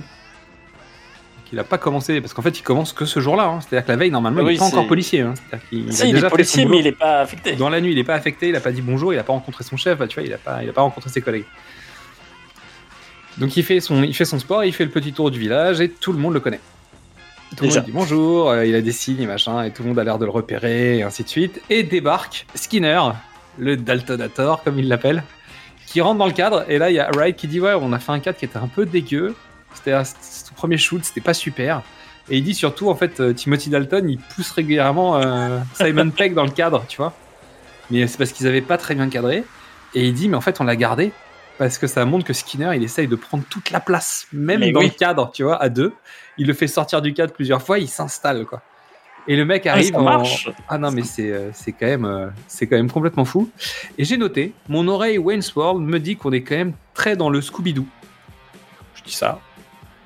Parce que c'est pas le patron du parc d'attractions, mais c'est le patron du supermarché quand même. Donc normalement, quand tu lui enlèves son masque, euh, c'est un fantôme. le faire. Donc il s'agit de Timothy Dalton avec des jeux de mots tout à fait de mauvais goût. Parce qu'en gros, il, il vient en disant c'est moi le tueur. Parce qu'il arrive comme ça en disant je suis un tueur, euh, je tue les prix en fait. I'm the slasher. Et donc il vient, il se présente. voilà, point. Mais ça y est, ça y est, tu, tu... c'est quand même compliqué de faire un whodunit quand le mec arrive en disant salut, c'est moi le tueur. C'est moi le tueur. Et que surtout à chaque séquence après, on va le voir dans la. C'est, assez extra en fait. Et ça tient. Et ouais. Et l'écriture des théories du, du- de la décomposition de qui est le criminel et machin sont extraordinaires aussi. Après. Ah Parce que finalement, ça marche vraiment. Son explication fonctionne vraiment avec les raisons de pourquoi tu tues les gens, machin, nanan. Et en fait, il s'avérera que ce sera ça. même pas ça, qu'il y aura une autre explication qui sera logique. En tout cas, dans une logique. Mais, mais non, mais tu prépares, tu prépares les euh, Wright et, et Peg ont préparé la conclusion du flic. Et ils te donnent tous les éléments. Et donc, évidemment que tu vas penser ça en tant que spectateur, puisqu'on t'a apporté tout ça. Mais surtout quand tu vois Timothy Dalton qui arrive, ne serait-ce que dans cette séquence-là, la musique est un peu différente, lui il est bizarre, il vient s'annoncer comme ça. Tu dis, bon bah le tueur c'est lui, tu vas pas chercher à comprendre. Ce qui aurait été génial, c'est qu'il crève. Et puis, honnêtement, cette moustache. La moustache pointue parfaite, quoi. La gueule du grand méchant euh, d'un film de Charlie Chaplin. Oui, mais en même temps, ce que, ce que te dit Wright, c'est qu'en fait l'ensemble des membres de la NWA en fait ont eu des rôles de méchants à un moment ou un autre dans leur carrière, tu vois. On est Ou en tout cas, ils ont joué dans des. Dans... C'est c'est le Big Bang vilain en fait. C'est-à-dire que tu serais dans, dans un. Je sais pas, dans Batman des années, des années 60, en fait, ce serait un gang de méchants, tu vois. Oui. Donc ça fonctionne. Déjà. C'est-à-dire que tous peuvent plus ou moins être les coupables. Donc on revient au commissariat. Donc. Avec, avec transition tellement classe. Euh, Skinner s'en va. Simon Pegg s'arrête, dit bonjour à la tenan- tenancière du, de l'hôtel. Oui. Et il prend la porte de l'hôtel. Et il ouvre la porte du commissariat. Donc il refait ses plans de transition. Il y en a, pas... il y en a quelques-uns. Mais vraiment, tu vois, c'est le- ça, c'est le genre de choses que, que tu as réfléchi bien à l'avance. quoi. Tu m'étonnes. On en avait parlé sur Highlander, hein, c'est des trucs qui. Ouais. Ça se réfléchit. Et ça tombe pas du ciel. Donc il arrive au commissariat, il tombe sur Bill Bailey, mais qui a pas la même coupe de cheveux que la veille. Et donc, on comprend pas tout de suite qu'ils sont deux. Dans la nuit, non, mais tu, te dis dans la nuit, son, son, son brushing a éclaté ou un truc comme ça. Mais il le reconnaît pas. Mais non, c'est normal. Mais c'est normal. Mais pour l'instant, tu comprends pas pourquoi. Donc, il demande des nouvelles du mec en dégrisement de la veille, il va voir la cellule et elle est vide. Donc il donne l'alerte et il y a un collègue qui passe la tête et qui vient voir de quoi il parle. Et il s'agit donc de l'homme alcoolisé de la veille, mais qui est en tenue de policier. Et il rencontre ainsi donc le fils du commissaire, parce que le commissaire débarque à ce moment-là. Et il rencontre la famille euh, Butterman. Donc t'as quand même une sorte d'impression d'étrangeté quand même dans ce, dans commissariat. Peu... Mais pourquoi vous êtes habillé en flic? Euh, Parce que je le suis. Voilà. Et comme le mec s'est pas annoncé la veille, bah, tu vois, bref, Euh. il s'est laissé arrêter, de toute façon il était plus en état. Donc on fait visiter à euh, Nicolas le commissariat, donc il rencontre la salle des émeutes qui prend la poussière. Déjà, il y a une salle des émeutes, déjà rien que ça. C'est une blague. Euh, la salle d'épreuve qui est vide. Évidemment. Mais elle s'ouvre avec le 999. Bah oui. Et oui. Et le 999 en Angleterre, c'est le numéro, c'est le 911 anglais. 15, c'est le 15. C'est ça. Donc c'est leur équivalent. euh, donc c'est c'est une vraie blague, bah c'est fait exprès quoi. D'avoir mis ça comme ça. Ils rencontrent les Andes. qui sont, qui sont Les deux clichés. les deux gros clichés de détectives de, de série, mais qui sont débiles. J'ai des moustaches, mais c'est, on dirait, euh, c'est les mecs qui viennent de, de la série Life on Mars, quoi. Clairement. C'est les flics des années Tellement. 70 avec des cuirs, des moustaches. Bah, c'est les Dupont et Dupont du commissariat. Quoi. Et ils ont une boîte à jurons qui va servir à rénover euh, le toit de l'église. Ça, c'est bien- mignon. Avec la liste des mots que t'as pas le droit de dire, tu sais. et on découvre euh, Doris Thatcher. Elle me fait mourir de rire. Elle est énorme. Elle est énorme. Et il y a un comité de surveillance de la ville, donc le NWA, et on rencontre Monsieur Weaver, et lui il surveille euh, tout, et notamment les agissements de Nicolas depuis qu'il est arrivé en fait euh, Il l'a, vu dans la ville. travailler. Il l'a- vu travailler déjà euh, pendant la nuit. Et il réclame surtout des interventions sur des personnes qui font trop d'histoire. Les jeunes, Les Hoodies. qu'on a vu, les Woodies, et l'homme statue. les saltimbanques. Les gens du voyage, tout ça, faut que ça gicle. On se retrouve au pub. Premier jour, première pause Alors, déj au pub. Juste Il y a- pause. Ouais, vas-y. Parce que pour se faire pardonner de s'être fait arrêter, Danny est puni et il doit donner du. Il a apporté du gâteau. Il doit faire des gâteaux. Et donc le commissaire explique euh, comment les choses se passent. Et il y a un plan sur Simon Pegg où Danny lui donne du gâteau. C'est le même plan que dans Shaun of the Dead quand on lui tend le téléphone. Il y, a- il y a cet objet surréaliste Qui sort qui apparaît arrive dans juste le champ, quoi. qui- qui est pas du tout à sa place. Voilà, un, un petit, un- une première euh, répétition chez, euh, chez Edgar Wright. Ça commence, il va y en avoir d'autres. On- On va en reparler. Donc, pub, premier jour, première pause déj. Donc, Cartwright lui dit que la ville est calme, mais que personne ne va me poignarder ici. Tu sais? Tu peux y aller tranquille, tu risques rien. Et euh, et il y a une prépa là, parce qu'en fait, on va lui dire T'inquiète pas, personne va te poignarder ici. Et il y a, un, le regard de Nick Frost quand il découvre que Nicolas, on va l'appeler Nicolas, Nicolas s'est fait poignarder, qu'il a vu de l'action. Il y a tout d'un coup, il y a des yeux qui s'ouvrent. C'est ce plan, il est beau. Donc, surtout, il a, il a appris qu'il avait tué un mec à la calache. Voilà. et donc, après, il le lâche plus. Et en fait, on les voit tous les deux, tu sais, euh, se, se faire leur ronde. Et voilà. T'as des plans de comme Et- ça. L'autre, il dit Vous avez déjà tiré avec les deux mains comme ça? Vous avez tiré en sautant en l'air? Vous avez déjà tiré en sautant en l'air avec deux pistolets? Et la course-poursuite, est-ce que vous avez déjà fait une course-poursuite en, en tirant? Et il en arrive au fameux Est-ce que t'as vu l'arme fatale? Est-ce que t'as vu Die Hard? Est-ce que t'as vu Bad Boys? Eh ben non. Eh ben non. Je dis, mais c'est pas possible, comment tu peux vivre? Fin de service. Donc là, soirée au comité de surveillance du voisinage en français. Ouais, mais. Neighborhood? Watch Alliance Ouais, mais Association Tu dois faire une vanne, bah, le, C- le CSA, euh, qu'est-ce que tu veux Mais non, c'est le, le C- CSV. SV.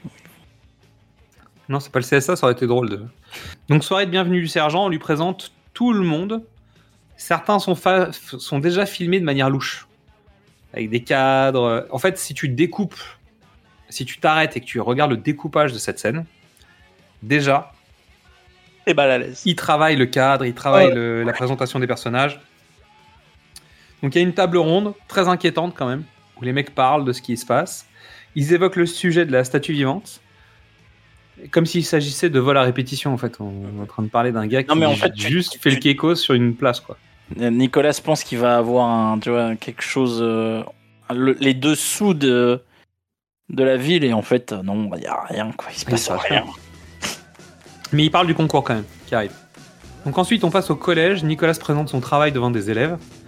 Et en fait, la seule personne qui lui pose des questions, c'est Danny qui, doit, donc, qui a dû l'accompagner, très certainement. Et il lui demande s'il y a des zones spécifiques du cerveau qui explosent quand on tire dessus. Est-ce que c'est vrai qu'il y, a une- il y a un endroit dans la tête, quand tu l'appuies, quand tu tires une balle dedans, ça explose? C'est Voilà. un, enfant, c'est magnifique. Donc Danny, bah, on en revient à la première, euh, à la- au premier échange qu'on avait eu sur hein. C'est-à-dire que Nick Frost joue en fait, tu sais, la zone interdite du cerveau de, Nicolas encore. C'était vraiment c'est son gamin à l'intérieur de lui, quoi. C'est son action, action movie star qui est à l'intérieur et qui a grandi en fait devant les films des action stars, mais en fait il s'est jamais rien passé dans sa vie. Il est, tu vois, dans son patelin il se passe rien. En tout cas, de prime abord, il se passe rien. Et on découvre Tim Messenger, qui est donc le responsable de la Gazette, le rédac chef, euh, et qui essaye de prendre un cliché rigolo, mais en fait, euh, Simon Pegg, il veut pas. Non. Nicolas, il a pas le droit, c'est pas sérieux. Euh, donc il finit par faire une photo normale, et on verra qu'il va faire une faute de frappe. Au, à Angel, il va l'appeler Angle. On- Donc tout le monde va l'appeler Ang- Angle. Ce qui est arrivé en fait au- à un des membres de l'équipe technique en fait de- du film. C'est une vraie vanne en fait. Ils ont fait ça parce qu'il y a quelqu'un dans l'équipe, je crois que c'est le dire faute ou je sais plus le directeur créa ou un truc comme ça, qui a vécu ce truc d'une erreur, tu vois, qui l'a Ah. poursuivi, tu vois. Bah voilà. Donc ils ont Et fait ça ça- pour ça. Et ça présente aussi, ça finit de présenter. le- Là, là- ça y est, c'est la fin. On a présenté tout Sanford. Et euh, l'intrigue peut commencer. C'est ça que je reproche majeur au film en majeur. C'est beaucoup de temps de, présentation des personnages. C'est mon reproche principal c'est que c'est 40 minutes de préparation. Quoi. Bah de ouais, d'introduction des personnages, euh, les enjeux sont pas vraiment encore posés, il se passe rien- il- pour l'instant il s'est rien passé quoi. Ben non, parce que c'est la séquence suivante. L'objectif de Nicolas, c'est la séquence juste après. Il est au commissariat et on l'appelle. Pour quelque chose. Mais attends. D'abord il arrive au commissariat, donc t'en as parlé. Il ouvre son placard et en fait il y a plein de vannes avec le journal qui a été découpé 20, 25 fois et machin. Donc il fait un rappel à l'arme fatale, je crois. C'est pas dans l'arme fatale 2 où en fait il a ça dans son placard quand il arrive. euh, il se fout de sa gueule ou je sais pas quoi. Ah, euh, non, c'est Le dans, 3, le là, 3. c'est dans le 3, c'est les Les préservatifs. préservatifs. C'est les préservatifs. Donc, voilà, euh, Danny fait C'est pas moi qui ai fait ça, tu vois. Alors que t'as les autres Danny, t'as les Andys qui sont morts de rire. Et on l'appelle, euh, mais en fait, euh, le mec qui l'appelle, il s'appelle P.I. Staker. Et en anglais, ça fait Peace Staker, ce qui veut dire une pisseuse. Dans sa traduction. Donc le mec pense que c'est une blague téléphonique. Donc il l'envoie chier, sauf qu'en fait, il s'avère que c'est vraiment quelqu'un. Et qu'il a, il a vraiment perdu. Le signe. Donc il faut aller à la chasse au signe. Et c'est l'objectif principal. C'est récupérer le signe. Ah bah c'est l'objectif du film. Voilà. Jusqu'à la fin. C'est 40 minutes quand même. Ouais, c'est 40 de- minutes et, euh, et pour l'instant il n'y a toujours pas vraiment d'enjeu à part attraper le signe quoi. Euh, le- Ils ont pas fait la séquence de attrape le signe. Euh, on l'a pas évoqué dans le casting, le, le Peace Taker, c'est Stephen Merchant, le co-créateur de The Office. L'air de rien, la plus, la plus grande comédie anglaise de tous les temps. Ouais, il est, il est de profil, on le voit 20 secondes. Non, parce qu'on le, fait- revoit- on, on le revoit On le revoit après? Bah, à la fin. Ah ok, je me rappelais pas. Mais t'as raison, ouais. Mais voilà, non, mais c'est. En fait, c'est le, c'est leur panneau. Ils ont, ils ont continué. Dans Shaun of the Dead, il y avait leurs potes. Et là, avec le succès de Shaun, ils se sont fait d'autres potes. Bah, c'est pas compliqué en fait. Euh, Jim Broadbent, il est venu les voir au BAFTA en 2004, donc euh, au moment où il Shaun of the. Dead est au BAFTA. Il vient les voir en disant j'ai vu Shaun of the Dead, j'ai trouvé ça super. Et si jamais un jour vous avez envie de me mettre dans un rôle, euh, c'est ok. La classe. Donc les mecs font ok. Donc quand on a écrit ouais excellent, on n'est pas digne, on est tout petit, on a chier. Donc les mecs en fait quand ils ont écrit le rôle du, du- du chef de la police, ils ont pensé à lui en fait directement. Tout simplement. Mais quand tu sais qu'il a dit oui, bah t'y vas. Bah, c'est aussi simple que ça. Puis après, bon bah t'appelles les autres. euh, et, euh, et dans l'ensemble, ça s'est bien passé, je pense. On se retrouve à l'épicerie. Achat d'un cornetto bleu. Hmm. Deuxième cornetto, police. Le Blue One, l'original, au chocolat. Alors, juste avant, Il y a un panneau sur la, la porte de l'épicerie. T'as noté Non, ça? Avec marqué un seul, un seul lycéen à la Et fois dans seul. l'établissement. juste avant, ils sont, ils sont sur la place du marché. Il se passe rien. Et Danny dit Oh, il se passe rien, viens, on va faire des trucs. Nicolas je lui dis Non, non, il se passe toujours des trucs, tu sais jamais ce qui se passe. Il faut toujours être en alerte. Et là, il commence à imaginer. Ah, il découpe passe- le truc comme, ce que- comme ça se ferait dans un film de, de flic. Et là, en fait, Nick euh, Edgar Wright dit que c'est à la Training Day un peu, tu sais, où en fait le vieux flic explique au jeune flic comment tu repères les trucs. Et ben, moi, j'y ai vu une résonance avec Sean. Il y a un moment pour. euh, il est, Nick Frost essaye de lui remonter le moral et il invente des personnages de gens dans le bar. Et là, c'est l'inverse. On C'est la réponse. pareil. C'est la réponse. C'est Simon qui Clairement invente. Donc il regarde le, le monsieur Treacher, donc qui a le long manteau. Donc il nous rappelle la séquence du flic de Beverly Hills quand même. hein. évidemment. Ensuite, un homme à casquette un peu trop baissé. L'autre lui dit Ben non, c'est parce qu'il est moche. Non, c'est parce qu'il veut pas être reconnu. Non, c'est parce qu'il est moche. Et qu'il veut pas être reconnu parce qu'il est moche. Ensuite, on voit Lurch. Donc on apprend qu'il vit avec sa mère et ses sœurs. Danny les décrit en disant que bah, c'est c'est personne, quoi. C'est la famille Bates, pour l'interrogation. Mais Lurch. Mais donc il se passe rien pour l'instant. C'est juste. euh, On va au on supermarché. On va au supermarché. Donc là, on voit deux bouchers qui font un petit signe de tête. Déjà, eux, ils ont l'air louches sans rien faire, tu vois. ils disent juste bonjour.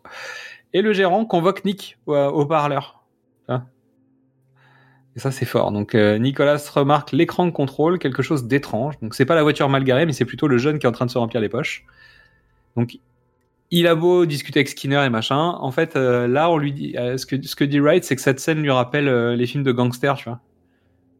Oui. Quand tu vas dans le bureau du chef des gangsters, tu vois, machin, le mec te dit ouais. euh, Et il y a, il y a des petites préparations comme ça euh, de, dans, dans, dans le film, en tout cas en termes de cadre, même si t'es es dans le bureau du chef du supermarché, donc c'est quand même complètement, euh, complètement dé- désamorcé par rapport à ce que ça pourrait.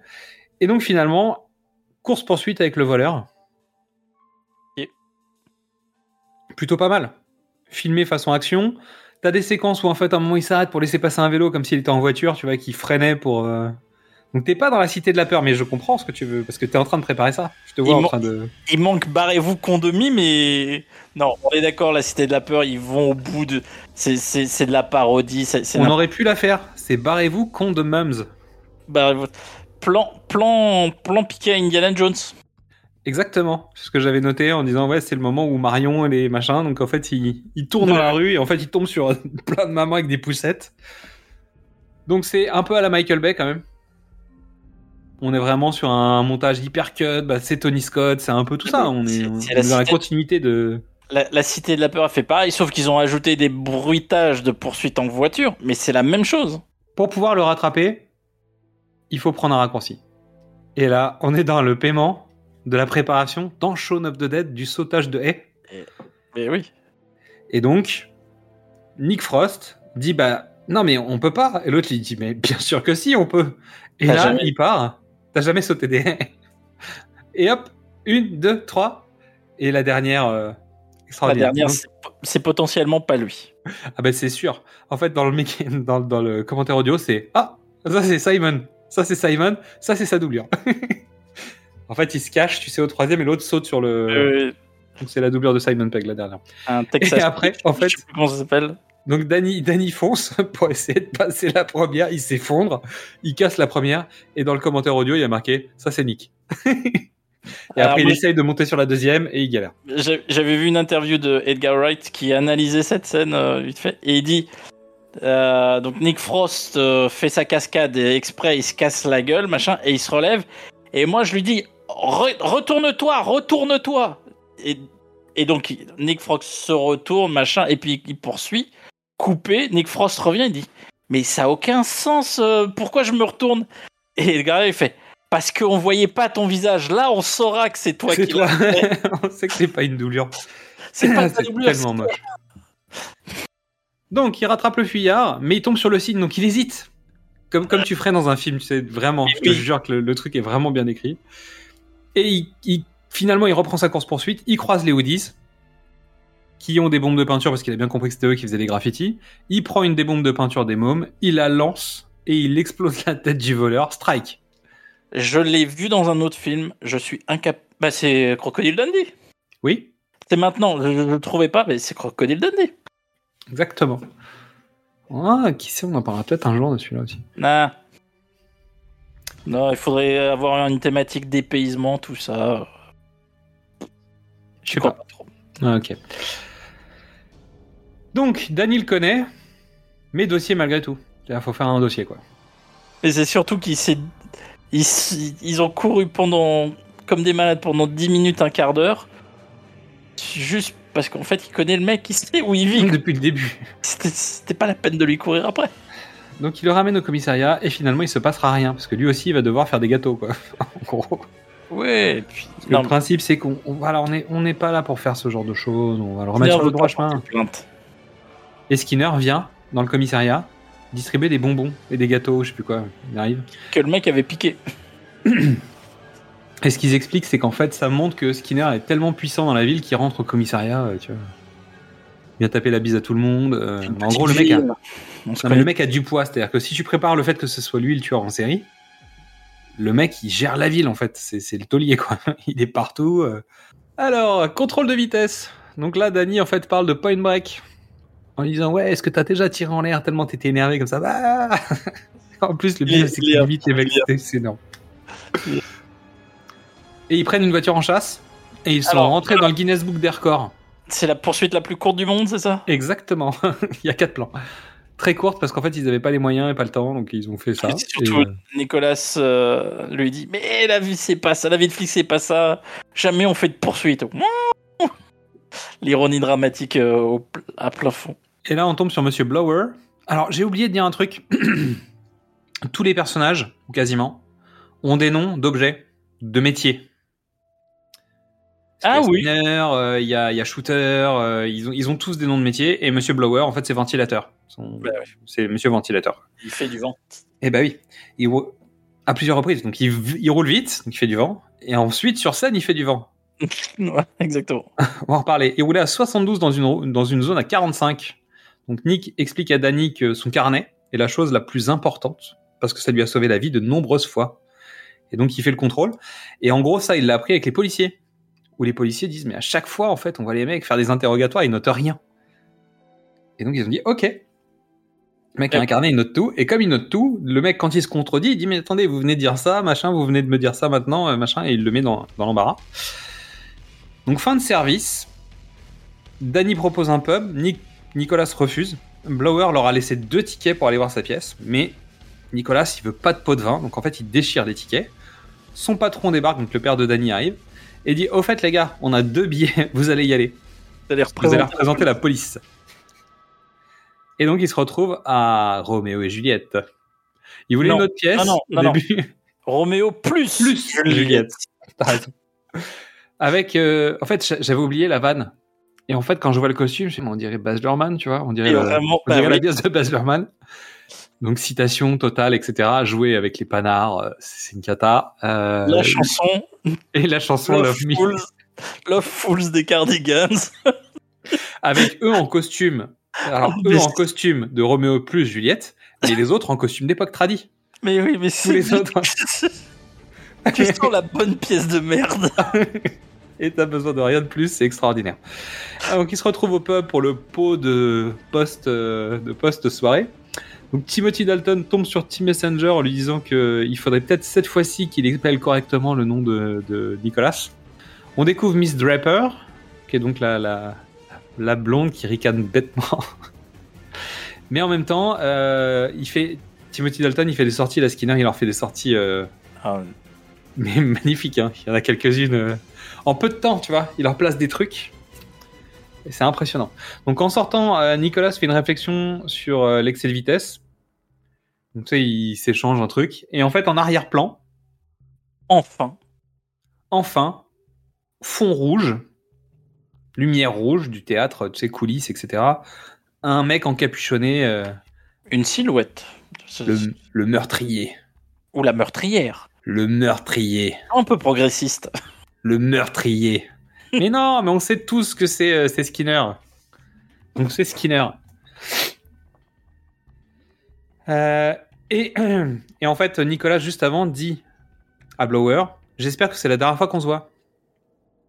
Oui. Van qu'on avait déjà vu dans Shaun of the Dead avec la prochaine fois que je le vois, lui il est mort. Bah, c'est à peu près la même. Et donc, lumière rouge, tueur en capuche, avec une hache. Donc très giallo, mais en fait, étonnamment, dans les refs dont il parle, euh, Wright, quand il est dans le commentaire audio, il n'en parle pas. Donc c'est slasher, c'est giallo, pour moi en tout cas, parce que la couleur rouge, euh, tu vois. Ah, moi, je, moi, je vois moins. la- Le Giallo, il y a plus de. Il y aurait plus de gros plans, de détails dans la mise en scène. Là, on, on, sait, on sait que ça fait partie de ses rêves quand même, parce qu'il y avait le full cheese dans, dans Scream. On est dans Scream, mais euh, en fait, je pensais plus tard à la scène où ils sont à l'arrière de la voiture et qu'il y a du rouge beaucoup, etc. Et t'as des... Je veux dire, le plan, il est clair en rouge, point. Donc je me Ah, disais, c'est étonnant qu'il y ait deux plans qui se répondent comme ça dans le film. Non, non, non, le plan de la voiture, c'est une autre référence, on en parlera. Oui, on en parlera, mais justement, c'est une autre référence. Donc, ce qui fait que ça, ça désamorce mon côté Diallo, pour le Ah coup, oui. parce que j'ai l'autre référence maintenant. Donc, on est dans les coulisses du théâtre. Miss Draper rejoint Monsieur Blower. Gros plan sur le champagne, de manière euh, tout à fait euh, suggestive. Très code Ace. Ah oui. Vois ce que je veux dire?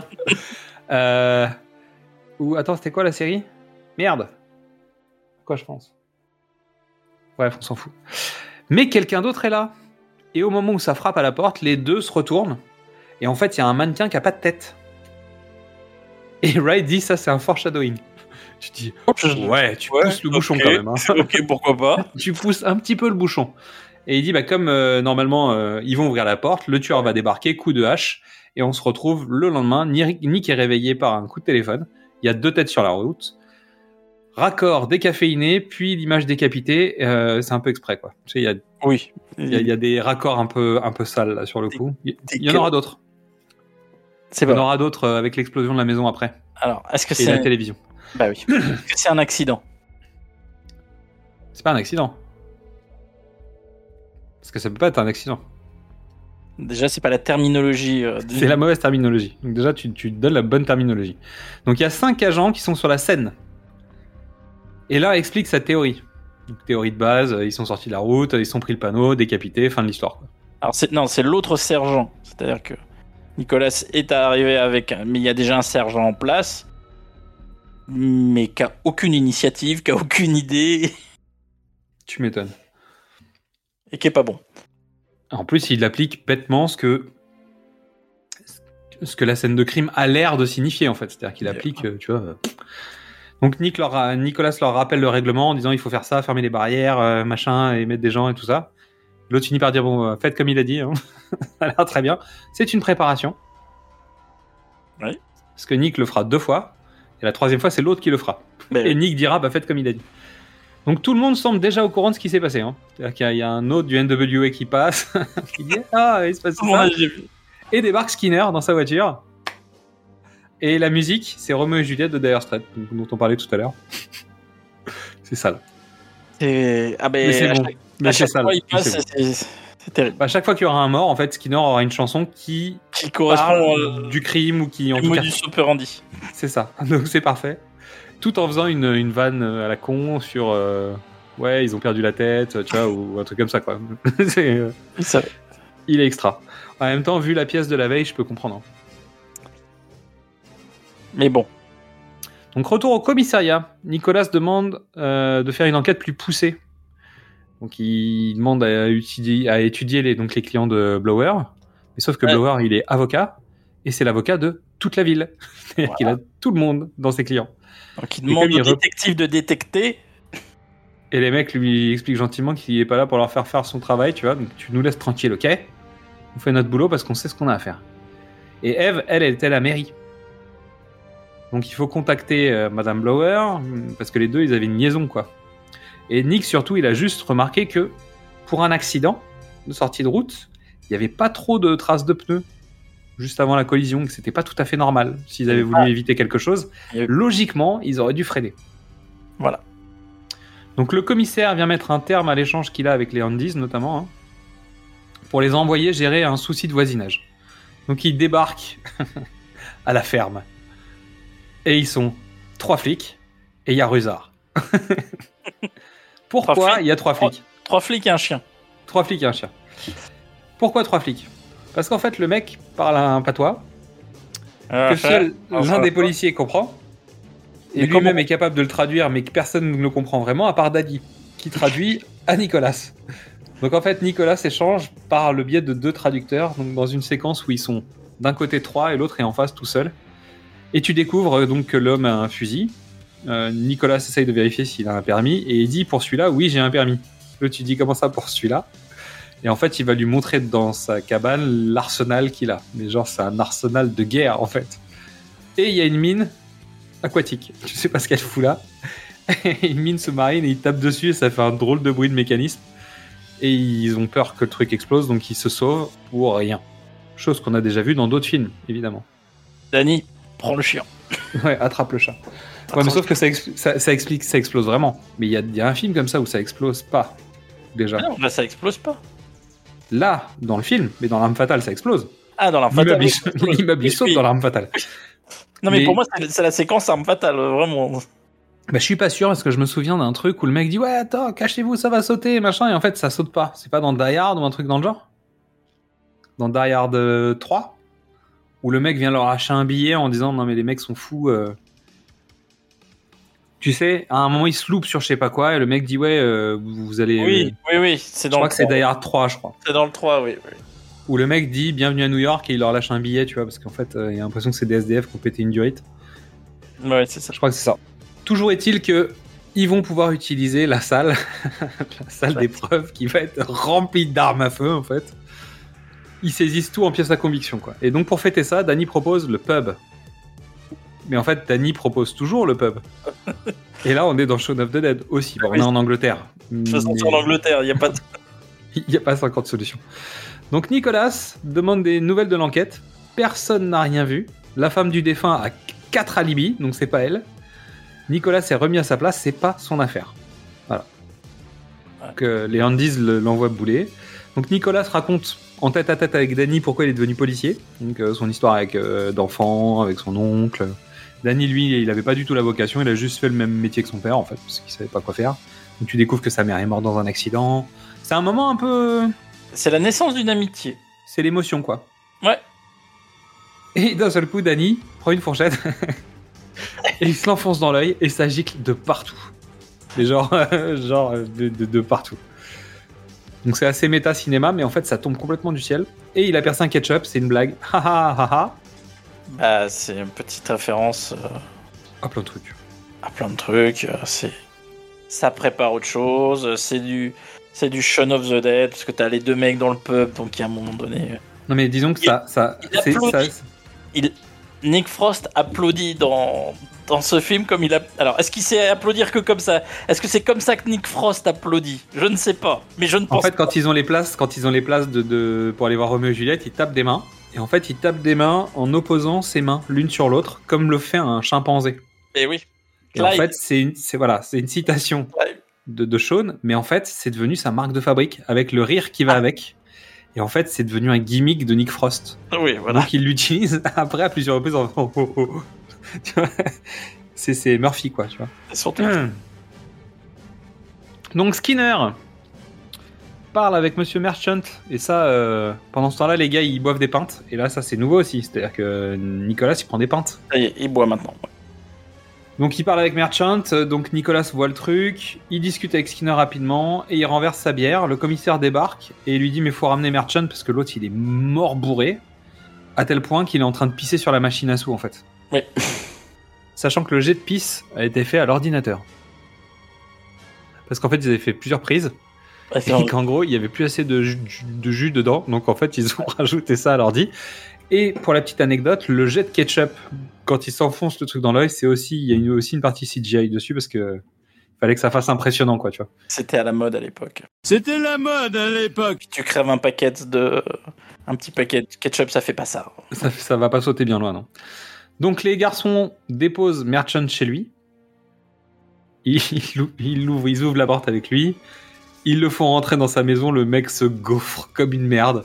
Puis il se relève, il fait non c'est bon, tout va bien. Donc les mecs se cassent. Mais le tueur est là, encapuchonné. Bah la tueuse. La tueuse est là, encapuchonnée. L'assassin, l'assassin, L'assassin. L'assassin. avec les- les, Oh, oh, oh. donc on est chez Danny's. Il lui propose un café, un thé et une bière. Comme si c'était un dating. Bah, tu as un café Bon, bah. C'est un date. Et pendant ce temps-là, t'as des gros plans sur des grolches. Et alors, mais là, c'est la fête du montage parallèle, quoi. Tu m'étonnes. Donc pendant qu'eux ils sont dans le salon, on voit euh, Monsieur Merchant, qui est donc Monsieur Marchand, hein, euh, qui est chez lui, qui pisse. Donc comme dans Shaun avec un montage cut, il s'est servi des grolches dans un frigo, il y a que de la grolche. C'est-à-dire si tu voulais faire un placement produit, je pense que c'est comme ça que tu l'aurais fait. je dis ça. D'ailleurs, vous voyez pas à l'image, mais bon, j'ai ça dans mon frigo aussi. J'ai le même frigo en fait, donc c'est bizarre. Euh... Tais-toi. Fais gaffe, attention derrière toi. Mon dieu, c'est affreux. Mon dieu, c'est affreux. Mon dieu, c'est affreux.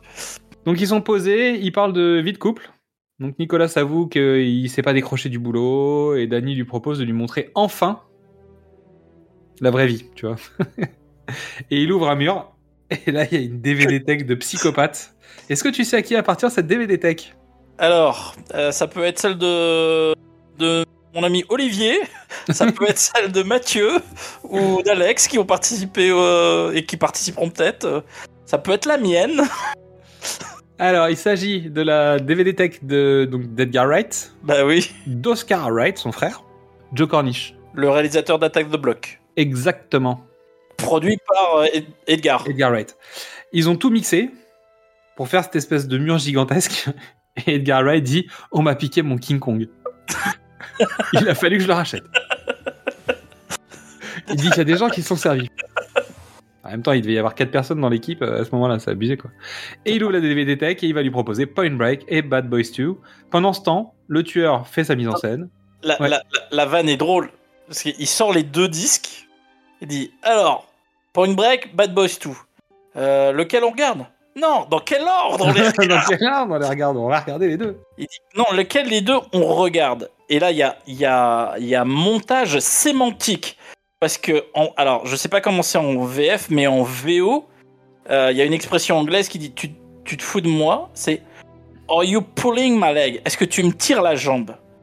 Et on coupe, et il y a le tueur qui a, qui a agressé Merchant et qui, qui a assommé Merchant et qui tire la jambe. Donc, Et d'ailleurs, avant ça, c'est-à-dire qu'en fait, au moment où le tueur assomme Merchant, en fait, il lui tape sur la tête. Merchant va pour tomber en arrière et on voit euh, Simon Pegg, bah, les deux tomber dans le fauteuil en, en timing, en fait.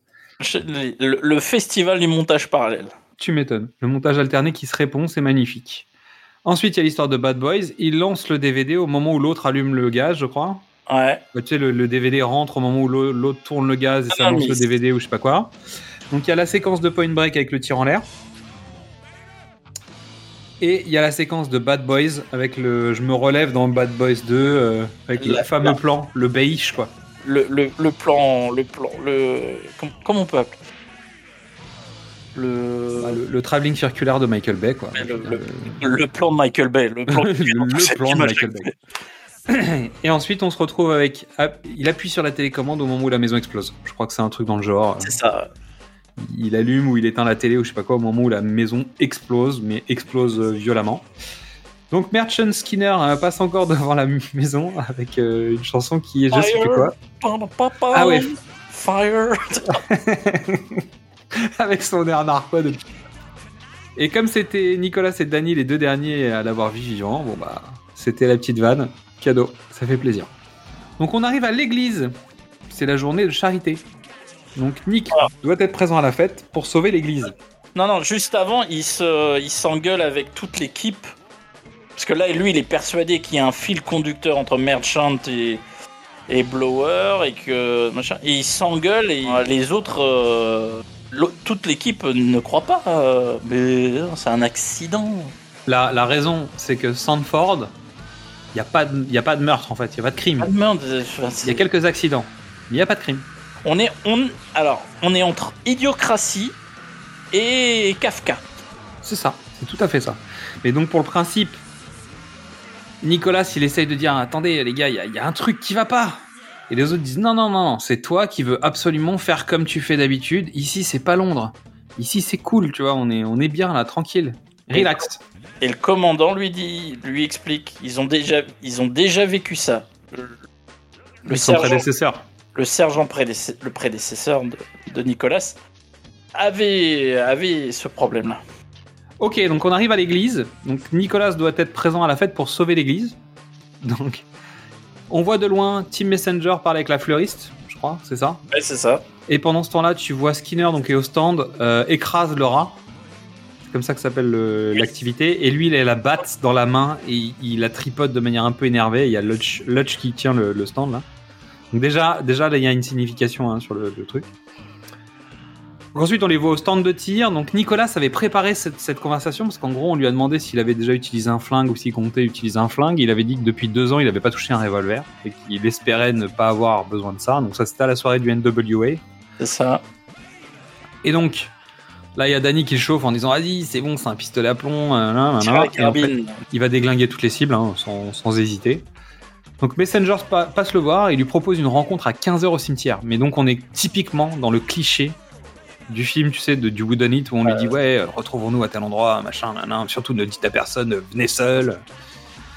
Et évidemment, ça va mal tourner, hein, forcément. Mais toi, tu le sais, donc euh, il n'y a, pas de- y a pas de discussion. Donc, euh, Nicolas va faire l'annonce des gagnants du tirage au sort. Et le numéro de Team Messenger est tombé.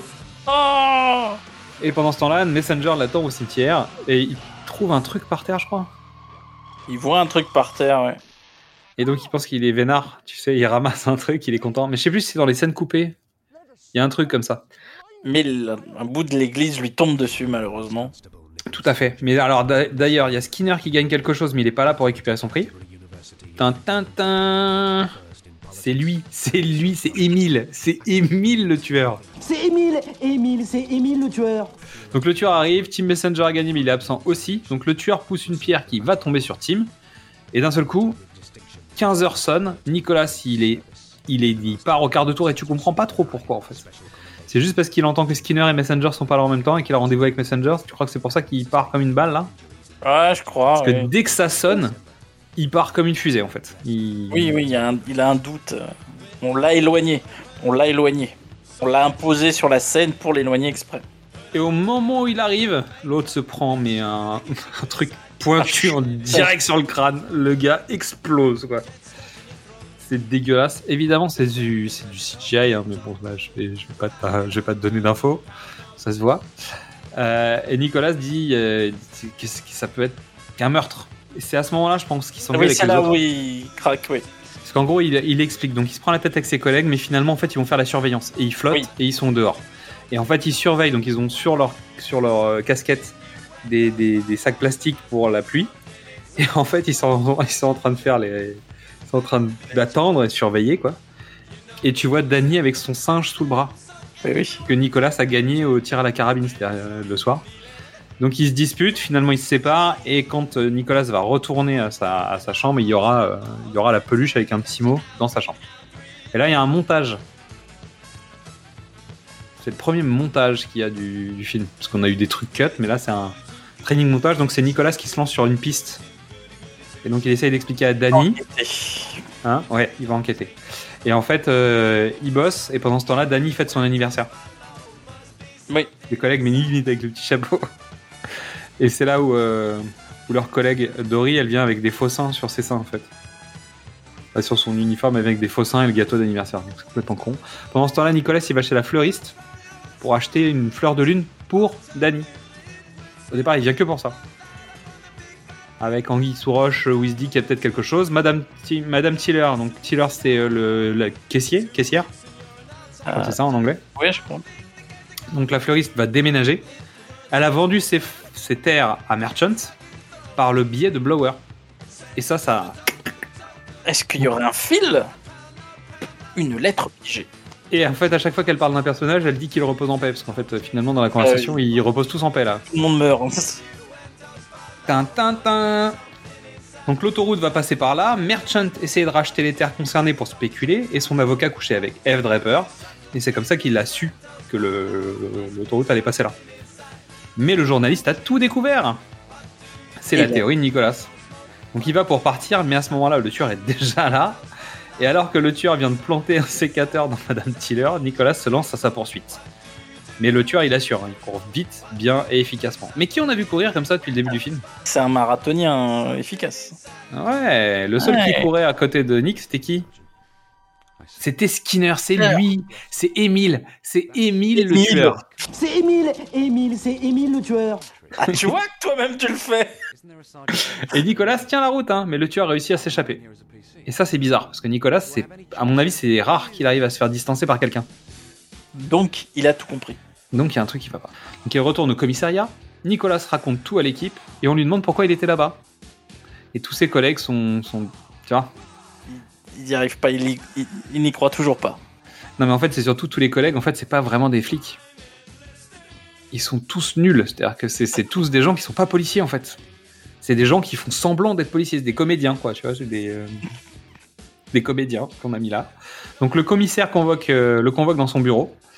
Donc, son chef lui dit qu'il n'y a pas eu de meurtre depuis 20 ans dans cette ville. Donc, c'est pas possible. Donc, il faut qu'il arrête. Donc, Nicolas lui dit Mais je sais, euh, je sais qui est le coupable. Venez avec moi, on va l'arrêter. Et donc ils vont dans le bureau de Skinner et il fait une pure démonstration de Woodenite. Skinner applaudit, hein. C'est Hercule Poirot. Vo- Voilà, façon Hercule Poirot. On- il explique, et puis vous avez fait ça, et puis ci, et puis ça, et puis ça, et puis au moment où il va démontrer le truc, Avec, avec un montage à l'envers.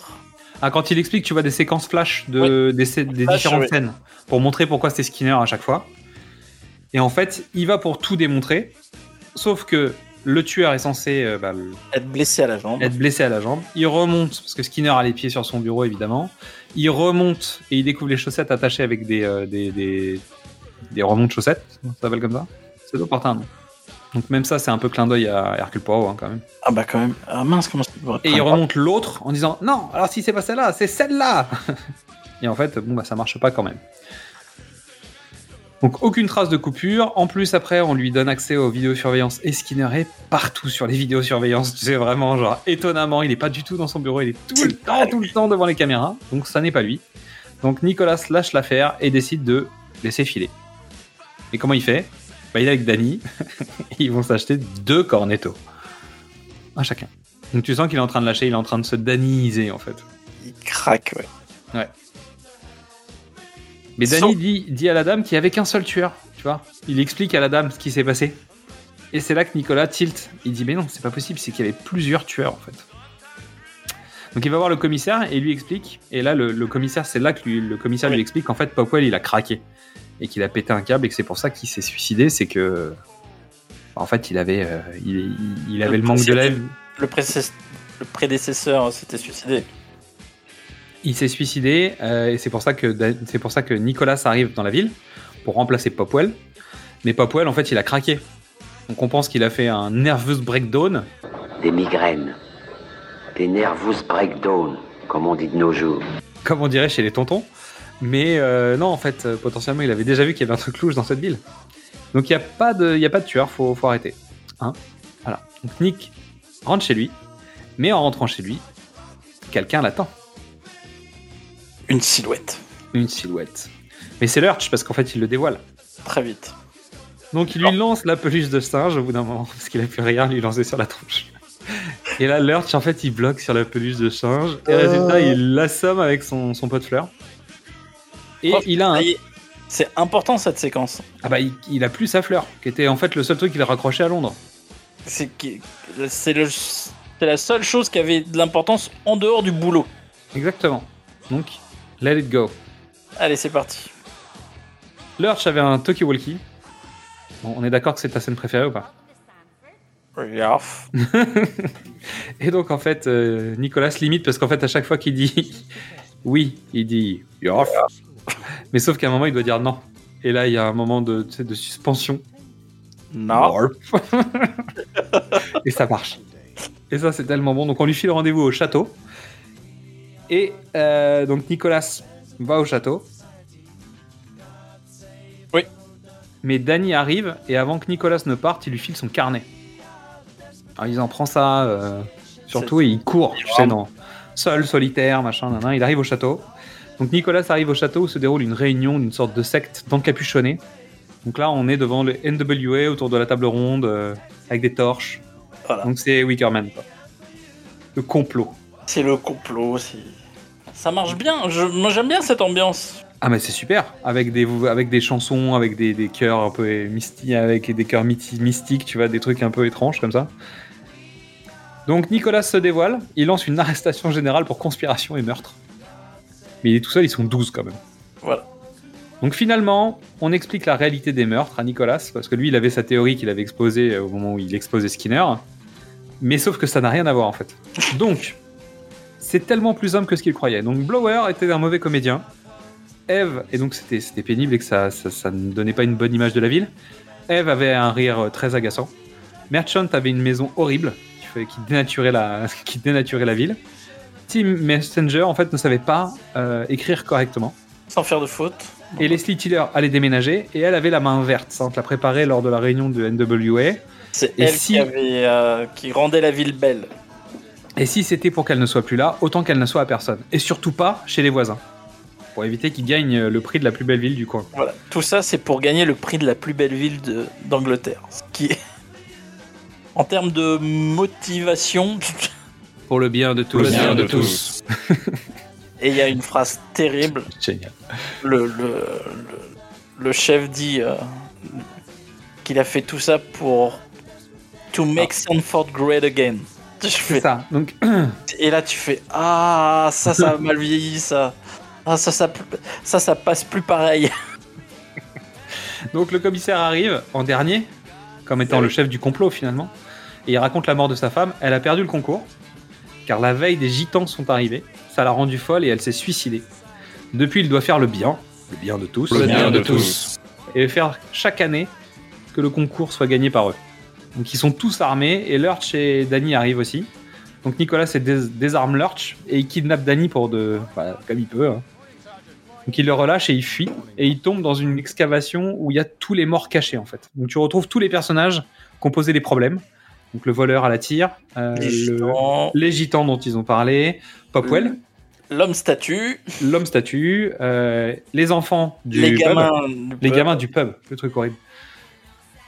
Donc ça, c'est des reshoots, par exemple. Ils ont fait revenir tout- toute la team, là. D'accord, ouais. Parce qu'ils avaient trouvé que c'était marrant et que c'était plus rigolo d'avoir les mômes et machin, donc ils Non, ont fait revenir pour faire des, idée. Donc il sort de là, la poursuite continue, et Danny arrive et le plante. Donc Nicolas tombe au sol. Danny balance... euh, en fait, Danny dit « je m'en occupe » et il balance le corps après le panneau de Sandford. Alors, De Nicolas, qui est pas mort, hein, puisqu'il lui sort le... il, paquet il de a ketchup. il a poignardé euh, Danny là où il y avait le carnet. Exactement. Non, il a pas. il- Danny a poigné Nicolas là où il avait, il avait son carnet. Puisqu'il lui avait dit que c'est ça qui lui sauverait la vie. Voilà. Donc il y avait une préparation là-dessus. Donc on comprend qu'il l'a foutu dans le coffre de la voiture. Il le sort du coffre de la voiture en lui disant bah c'était du ketchup. Donc les lumières sont rouges par les feux arrière de la voiture. Hein Jusque là ça va. J'ai une explication. Bah, en, en gros il dit des affranchis quand même. Alors, laisse-moi. J'ai une explication. Je pense que ce rouge signifie que Danny s'est affranchi de son père. Pas encore. Non, mais c'était juste pour le jeu de mots à deux balles. Ouais mais non. Non, ça marche pas. Non. Merde, j'étais content de moi pourtant. Mais non. Toute ma vie, j'ai rêvé d'être un flic. Donc il explique à Danny qu'il faut arrêter ce qui se passe. Qui, bah, tu vois, en fait, Danny, il avait rien compris du tout. Hein. Mais en gros, faut surtout pas faire autrement que ce que son père dit, pour faire simple. Oui. Donc il lui laisse les clés de la voiture en disant file, pars. Et en fait, euh, Nicolas s'en va. Avec la, la chute de lumière rouge sur, euh, sur Danny, qui est très jolie d'ailleurs. Donc il dit des affranchis. Oui. Tarantino. euh, Ah non, les affranchis, les- c'est- pour le coup, c'est les affranchis, les affranchis. hein. Ouais. C'est une des Les- scènes les plus importantes du film. Voilà. Donc plan sur la route, donc avec la route qui défile. Trois refs là-dessus. Qui parlent de Blue Velvet, Terminator 2 et Mad Max. Blue Velvet, ok, ouais, je comprends. Il s'arrête sur une aire d'autoroute. Il achète euh, euh, de quoi bouffer. Et en fait, il se retourne. Il tombe face au bac de DVD. Donc il y a du Steven Seagal, il y a du Chuck Norris, il y a, Jackie Chan et tout ça. Et au milieu, côte à côte, il y a Point Break et Bad Boys 2. Et là, il se dit merde. Donc il décide de faire demi-tour. Il achète des bombes de peinture. On revoit, on revoit un plan où il pose de l'argent en plus avec l'histoire de la monnaie. Et en fait, il, quand le mec récupère la monnaie, il y a un bout de cornetto qui part, tu sais. En fait, euh, donc il y a un gag sur le cornetto à ce moment-là. Donc il rentre à Stanford. Donc la, co- la, le- le- la communauté est en surveillance à l'entrée de la ville. Et Nicolas élimine tout de suite le premier, le fermier, en lui explosant sa voiture, à coup de voiture. Ça c'est pas mal. Alors que le mec allait communiquer, il appelle sa femme, sa femme met un coup de chevrotine à Nicolas. La et Nicolas, Double coup de pied fouetté, jeté. Dans ta gueule. Et là, en fait, Edgar Wright a dit on a utilisé la méthode des, des- des cascadeurs à la Jackie Chan. Il dit c'est pas compliqué en fait. Donc au lieu d'avoir une jambe, en fait, tu mets un pantalon sur un bras et au bout de la main, t'as une chaussure. Et en fait, tu fais croire que tu mets un coup de savate à quelqu'un.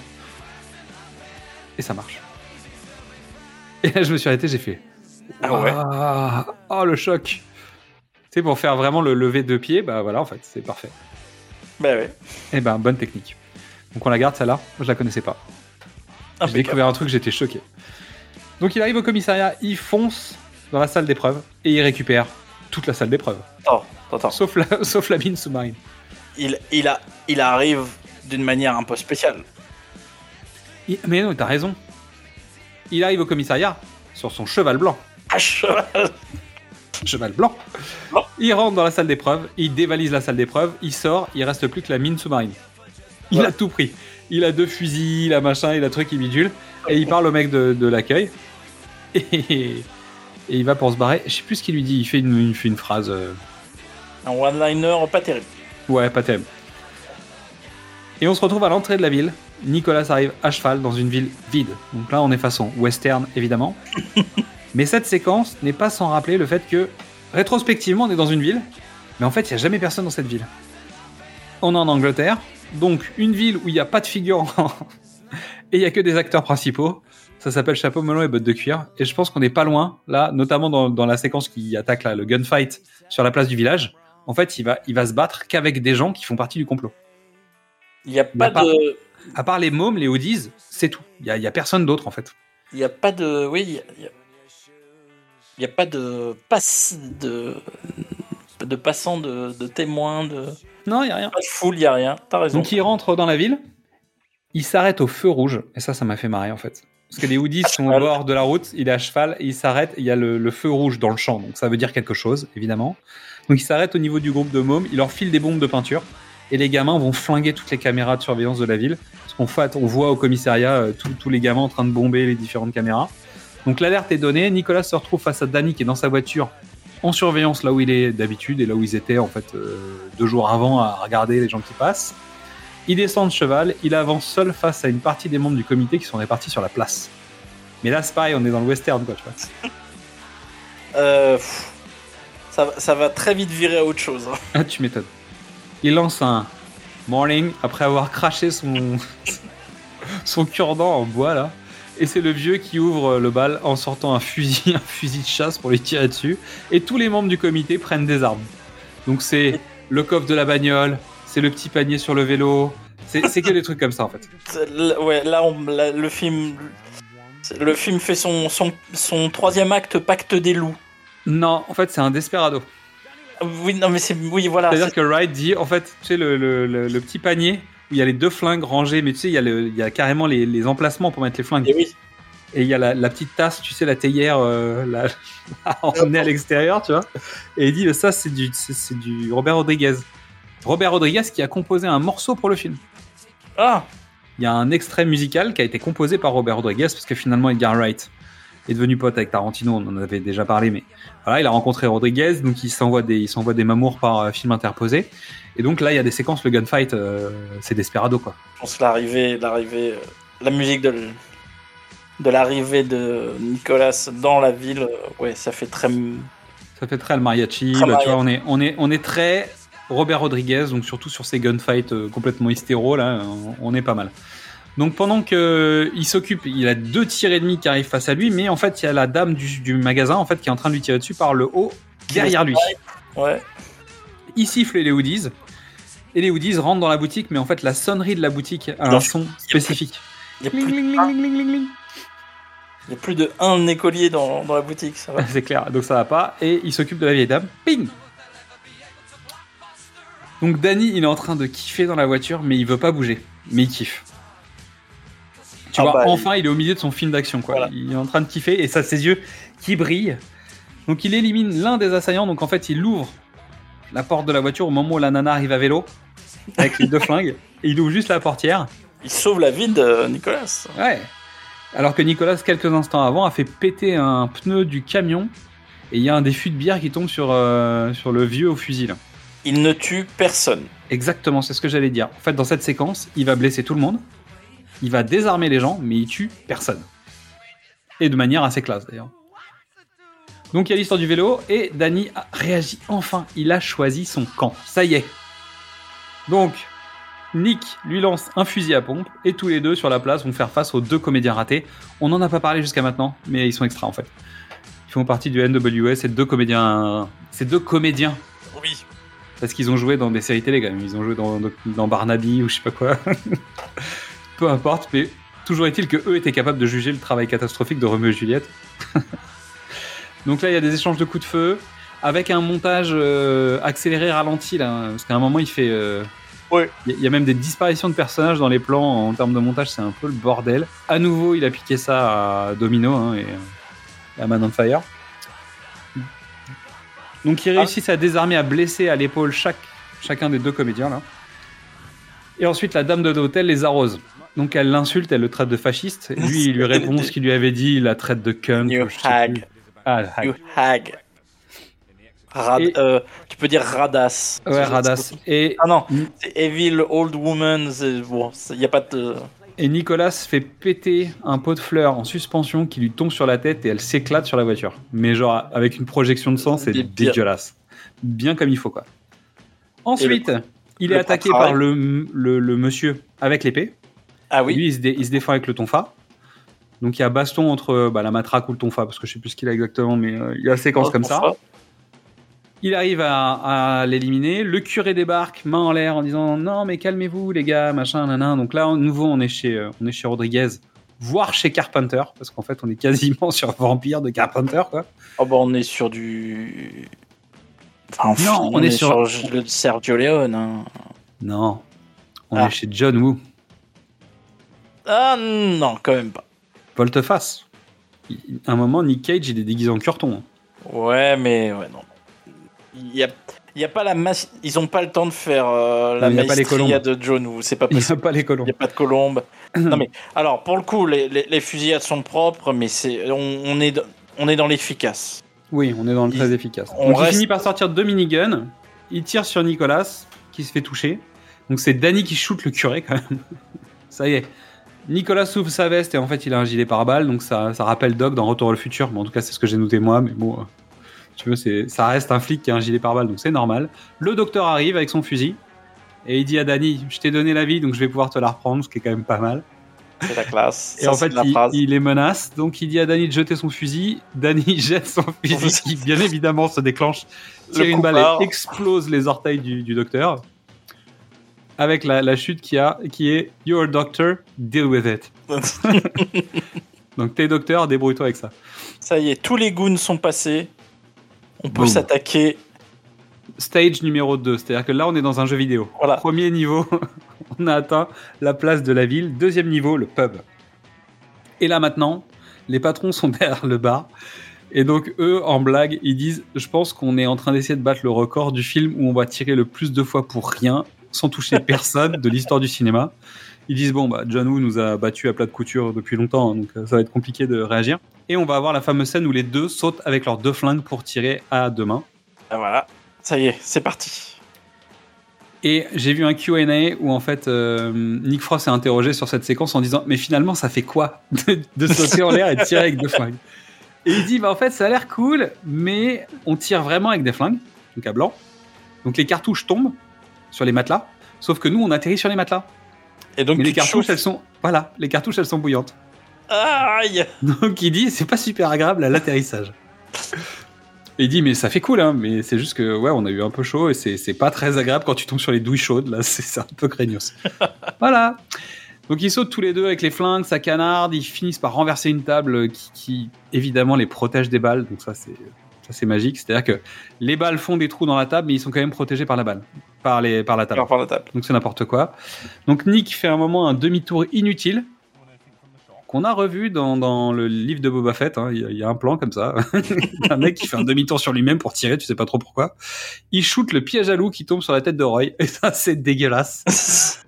Mais à ce moment-là, débarque le commissaire avec des gants en cuir et euh, sa ceinture de cow-boy carrément. hein.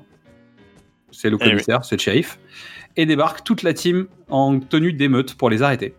Pour arrêter En tout cas, pour arrêter les deux, pour l'instant, le carnage. et Danny. Et le commissaire demande à Danny de s'écarter pour arrêter Nicolas. Nicolas et Danny disent tout, et l'équipe semble plus ou moins avoir retrouvé la, la raison. Et donc la séquence, alors moi je m'en étais pas aperçu, mais il y avait un truc étrange dans cette séquence.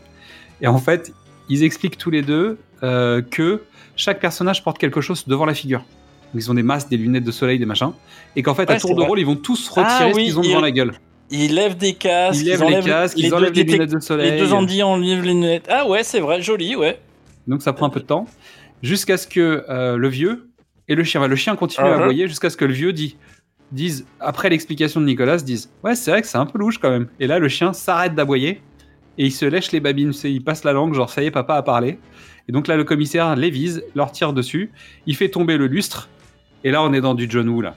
Ah bah là. Tu sais, avec le lustre qui explose avec des machins, des étoiles, et l'autre il part en faisant Ah Il s'enfuit au ralenti. Il y a, il y a un rugissement Un carrément. rugissement de lion carrément qu'ils ont rajouté en fait exprès. Ça les fait marrer. Donc résultat, on passe au troisième niveau. Bah, Ah, le boss s'est enfui. Troisième niveau, on arrive au supermarché. La team au complet en tenue de de- d'émeute.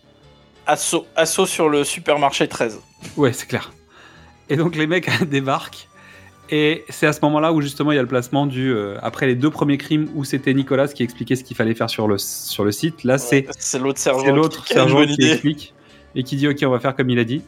Donc Nicolas essaye de rentrer dans le supermarché, il se fait exploser euh, à la sortie du supermarché et il dit bah moi je m'occupe de l'Urch et vous vous occupez des autres quoi. Donc ils font face aux garçons bouchers lanceurs de couteaux qui sont cachés derrière un truc par balle parce qu'en fait le- leur devanture est par balle.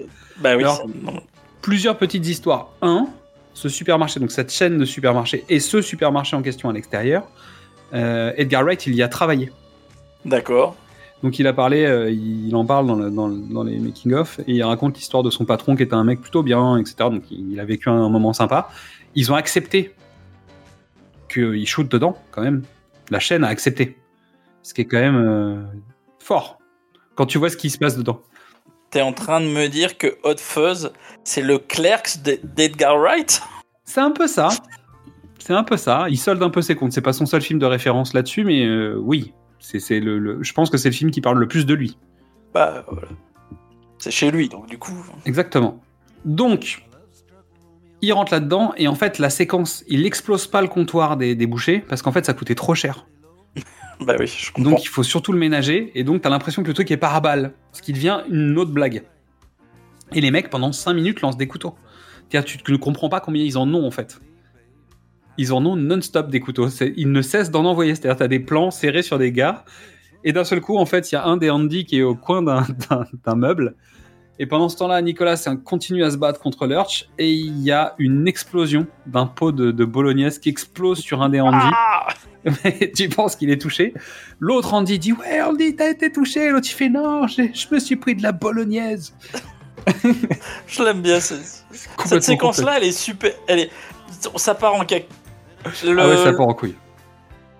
Déjà, la, la place du, la place du village, c'était parti en cacahuète. Mais là, c'est. Là, il y a de la folie en plus parce qu'il y a plein de protagonistes qui apportent leur touche. Chacun a une, a une idée différente. Donc là, Nicolas finit par. Il a réussi à assommer Lurch. Donc il, il arrive en glissant sur le sol euh, pour rejoindre sa- son équipe. Il décide de faire un bélier avec les caddies et ça, c'est génial. Ça, c'est super. Ils arrivent à défoncer les deux gars, alors tu sais pas trop comment, mais c'est pas grave. Et au moment où ils pensent que ça va mieux, en fait, l'assistante leur fonce dessus avec un cutter. Et là, Dory lui met un coup de panneau d'alerte de sol glissant en pleine gueule. Avec la- son, son one-liner qui tombe derrière en disant Eh, ça vous plaît, une baston de meuf Ah, mais, mais franchement, Olivia, elle, elle, mais c'est le, c'est le petit coup de poivre en plus, quoi. Ah, c'est clair, ça le fait super bien, quoi. Oh là là. Ah là là. Donc il sature dans la benne à ordures pour faire face à Skinner et le commissaire, ça y est. Donc le jury est là et en fait t'as une course poursuite de bagnole, ils sont super étonnés, tu sais, de la ville qui est en carnage, tu vois. Et donc là il y a le fameux prof d'art dramatique de, de Wright qui est là à ce moment-là. Et au détour d'une route, il tombe sur le signe. Non, faut pas écraser le signe Donc il y a des échanges de, de coups de feu entre les deux voitures avant, etc. Mais bon, il se passe. Avec, se passe- avec un de mes passages, on- un de mes trois passages préférés, c'est quand même Nick Frost qui conduit, qui prend son pistolet, qui tire et qui fait bang bang lui-même. Il fait Il bang devant la bang. télé. Il est devant la télé, quoi. Ah. C'est génial. Donc, sortie de route, et ils arrivent au-dessus de Miniville. En fait, ils en avaient parlé. Bon, ils en avaient parlé rapidement, mais il y a une sorte de mini-ville, euh, de ville miniature. Stanford, voilà. Euh, et donc, Parce la voiture passe au-dessus. Donc, on est vraiment dans des plans de films d'action. euh, Ah bah. Les autres font la même sortie de route aussi. Donc, Danny freine juste à temps et il récupère le signe. Il le met dans la voiture. Ouais. Ça, c'est avant d'arriver dans la mini-ville. Donc pendant ce temps-là, les méchants sont arrivés à Miniville. Donc Nicolas s'occupe de Skinner et ce dernier prend un enfant en otage. Donc ça c'est un classique. En fait, la voiture a pété quelque chose, donc il y a une évacuation d'eau qui est en train de gicler partout. Donc on se Ah bah. retrouve dans l'arme fatale, Évidemment. en gros. L'enfant mord Skinner et là il y a une baston dans Miniville. L'arme l'arme fatale et Godzilla. Voilà, c'est là où on va passer en mode kaiju parce qu'en fait comme ils sont super balèzes, tu vois, t'es dans, dans un truc où euh, eux ils sont gigantesques dans la toute petite ville et ça c'est assez génial. Et les coups de poing, c'est ceux d'Indiana Jones. Il a récupéré les bruitages, tu sais, les c'est les trucs qui font vraiment des bons bruits là. Bah, il a récupéré ça et t'as des séquences comme ça. Donc, Skinner se mange une il y, y a un échange évidemment. Donc Skinner se relève alors que Nicolas parle avec l'enfant, comme dans Die Hard. Tu sais, le mec il se relève, tu penses qu'il est mort, mais en fait il est pas mort, et il revient. Il va pour lui sauter dessus avec le cutter aussi à son tour, et il glisse sur une petite voiture. Non, me- alors c'est pas une petite voiture, c'est un modèle réduit, mais c'est une camionnette de livraison de la supérette. de son supermarché. Ouais. Il glisse dessus, et résultat, il s'envole, et il s'empale le, le bas de la bouche bah, dans l'église. Donc le fameux morceau de l'église qui est tombé quasiment, je crois, hein, ou un truc comme Bah, ça. hein. c'est oui, c'est un des morceaux de l'église qui tue le journaliste. Il s'embroche dessus. CGI, évidemment, mais il est pas mort. Euh, phrase emmerdée, mais il est pas Ça mort. fait mal. c'est horrible. Je te promets. Le choix est dégueulasse. Et en J'étais- plus, J'étais dans la salle 6 euh, à l'UGC Léal. Pour ceux qui connaissent, c'est une des grandes salles euh, de Paris avec un, un écran très grand. Je te raconte pas le nombre de gens qui. Mais vraiment, tu sentais les, les, les, les, La les pores, les sphincters et les poings se fermer. Quoi. Et en fait, Nicolas essaye de camoufler la tête du môme. Oui, c'est- c'est Mais surtout, il lui parle. En fait, le gamin, c'est Aaron A. Aronson, qui est donc Euh, une vanne qui est en fait le premier, la première personne du bottin de la ville de Sandford. D'accord. Et qui était une vanne des Handies à un moment où en disant ouais tu vas appeler qui Aaron Aaron Aronson tu vois. Et donc les mecs pensent que c'est une vanne mais en fait le gamin existe c'est lui. Voilà. mais bon il peut pas être dans le bottin. Bon bref. Euh, Skinner lui pendant ce temps-là alors attends. Non, Skinner est planté. le commissaire a pris Danny en otage. Danny protège euh, Nicolas. Il prend le flingue de son père son père s'enfuit, il passe à travers les flots d'eau aussi, tu sais, euh, de, de- le sprinkler est aussi pareil. Il va pour lui tirer dessus, mais il n'y arrive pas. Et il craque et il tire en l'air, il vide son chargeur. Ça y est, on l'a eu notre séquence. Je te, je te promets, dans la salle de cinéma, les gens hurlaient et applaudissaient. Hystéro, évidemment. Donc son père prend la bagnole, la, voiture de Nicolas et Danny, hein. mais sauf qu'il a pas vu qu'il y avait le signe à l'arrière de la voiture et il va se faire attaquer par le signe un peu plus bas. Donc moi j'avais noté tel un vélociraptor qui va l'attaquer. Ah Et en fait, Edgar Wright dit on m'a dit que ça ressemblait à je sais pas à Jurassic Park et machin. Et il dit mais en fait réfléchissez et vous allez voir que dans tous les films où il y a des animaux un peu dangereux en fait ça finit comme ça à un moment ou à un autre. Mais oui, c'est. Il dit ouais c'est l'araignée d'arachnophobia bah tu vois il y a toujours un truc. Il y a euh, toujours. donc c'est c'est forcément un truc. La nature te fait payer. Mais ça peut être un lama, Dude. Dude, c'est un lama. C'est pas un lama. C'est une autruche. Ok, ok. On va se retourner, tout doucement, et repartir dans le sens opposé. Mais l'autruche est un clin d'œil à Jurassic Park, donc ça, c'est pas grave. Tout est un clin d'œil à Jurassic Park. Et là, en fait, on a le fameux plan circulaire, vu du dessous, avec l'hélicoptère qui débarque. Bah oui. Donc très bad boys pour le coup. C'est pas tout à fait le même, mais il y, a un- il y a un air. Et là, c'est toute la team londonienne qui avait essayé d'appeler Nick plus tôt dans le film en disant il y a Londres qui essaye de vous appeler, etc. Ah, ça fait fait, plusieurs euh, jours. Et ça se passe pas bien à Londres depuis qu'il est parti. Les chiffres sont en chute libre. Nos stats sont pas bonnes. Tu veux revenir? Évidemment, il refuse. Donc retour au commissariat, portrait robot, photo paperasse façon euh, Tony Scott. Ils rigolent entre eux et débarquent l'ultime méchant. On l'avait complètement oublié. Mais je l'avais oublié. Vraiment. Celui de la salle de surveillance qui arrive avec un tromblon quand même. Y aller. Parce que tu notes quand même que toutes les armes qu'ils utilisent, elles sont marrantes parce qu'elles ont toutes des styles différents. Oui. Donc il y a la, la- la mitrailleuse à, à gâchette latérale, bah tu vois, il y a, y y des trucs vraiment, il y a des armes assez particulières, et Mais- là il y a le tromblon quoi. Ah, mais je pense le tromblon, on, a- on doit avoir la même référence. Ah mais moi c'est le baron de Munchausen, mais... Ah bah non, moi c'est c'est Léonard de, de Grotte. Ah oui d'accord. Disciple Non non, moi c'est le baron Munchausen, parce qu'il y en a un qui a un tromblon. Oui. C'est bizarre que je parle du baron Munchausen, je sais pas. Ouais, bah ça va. Ouais. Donc il va pour tirer sur Nicolas, et c'est Danny qui se jette en plein milieu du tir. Oh, c'est beau. C'est beau, hein. Nicolas lui met une patate, il fait reculer, le mec tombe dans la salle d'épreuve sur la mine sous-marine qui s'enclenche. Et là, explosion du commissariat. Euh, Nicolas est vivant, étonnamment, une partie de l'équipe est là, mais en fait, il, il retourne les décombres et il tombe sur Danny. Cut. Ouais. Cut. Cut. Un an plus tard, Nicolas est au cimetière avec des fleurs.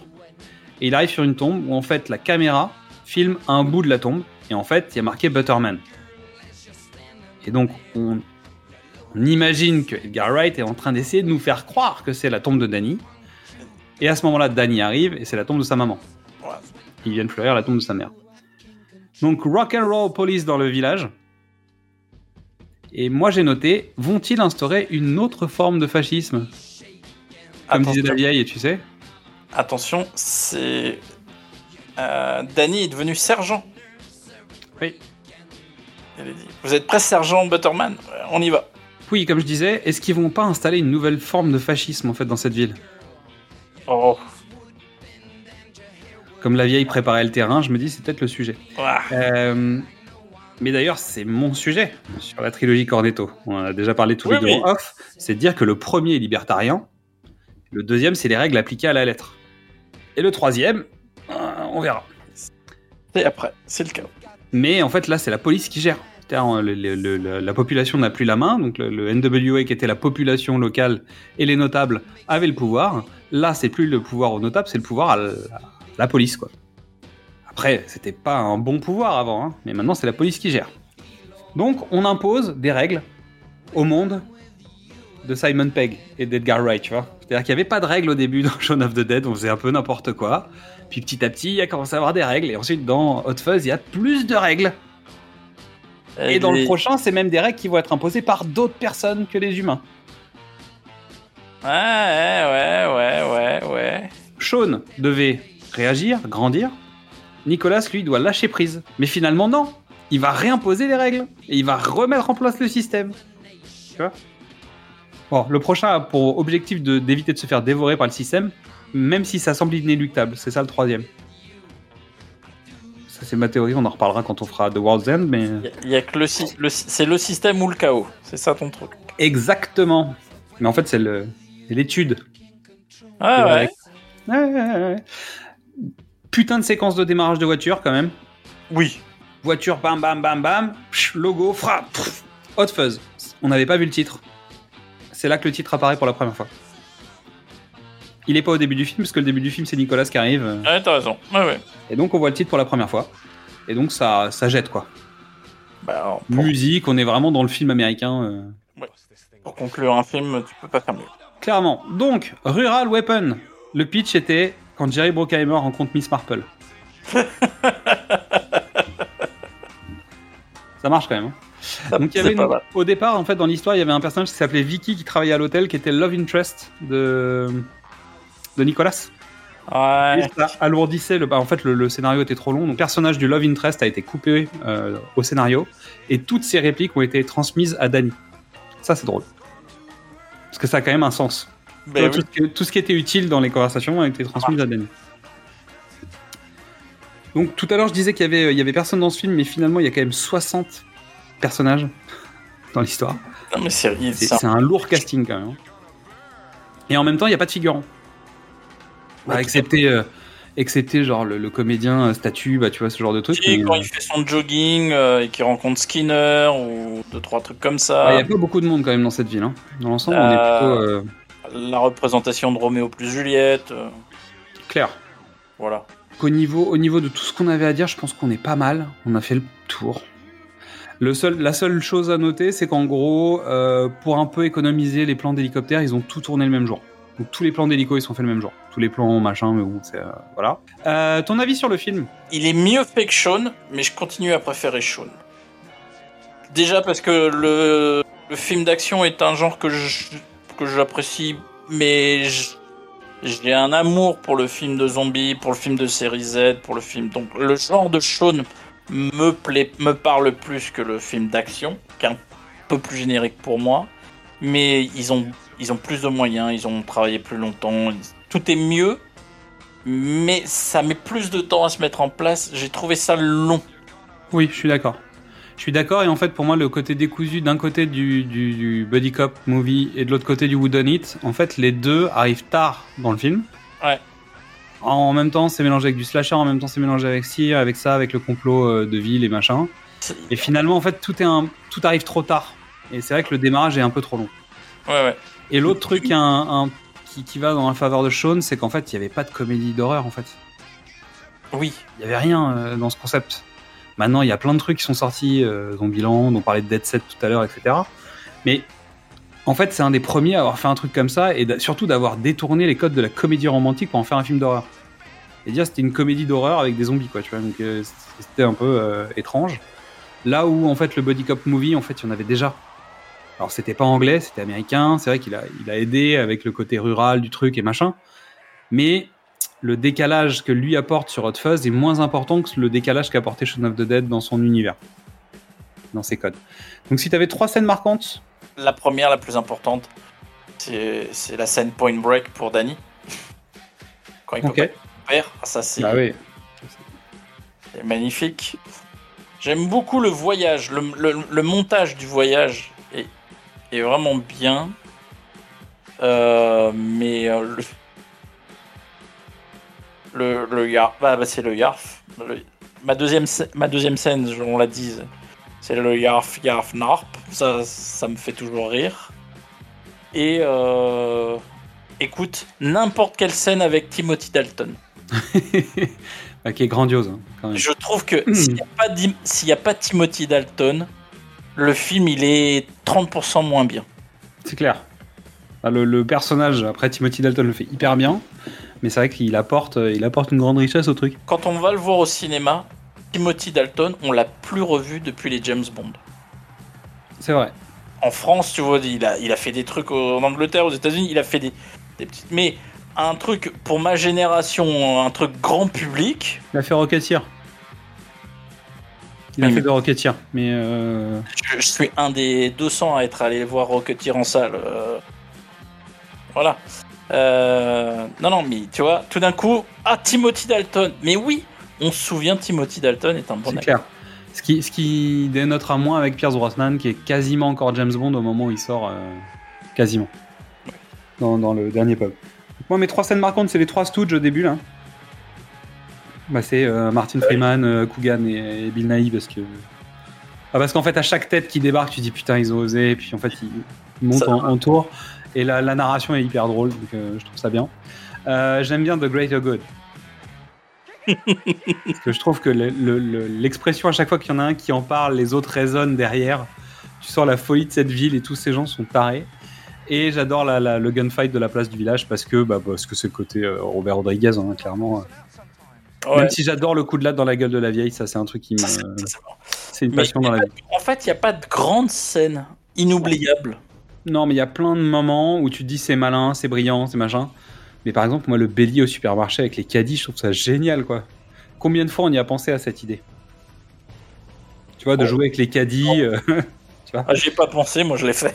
Box office. Donc le budget était de 16 millions de dollars.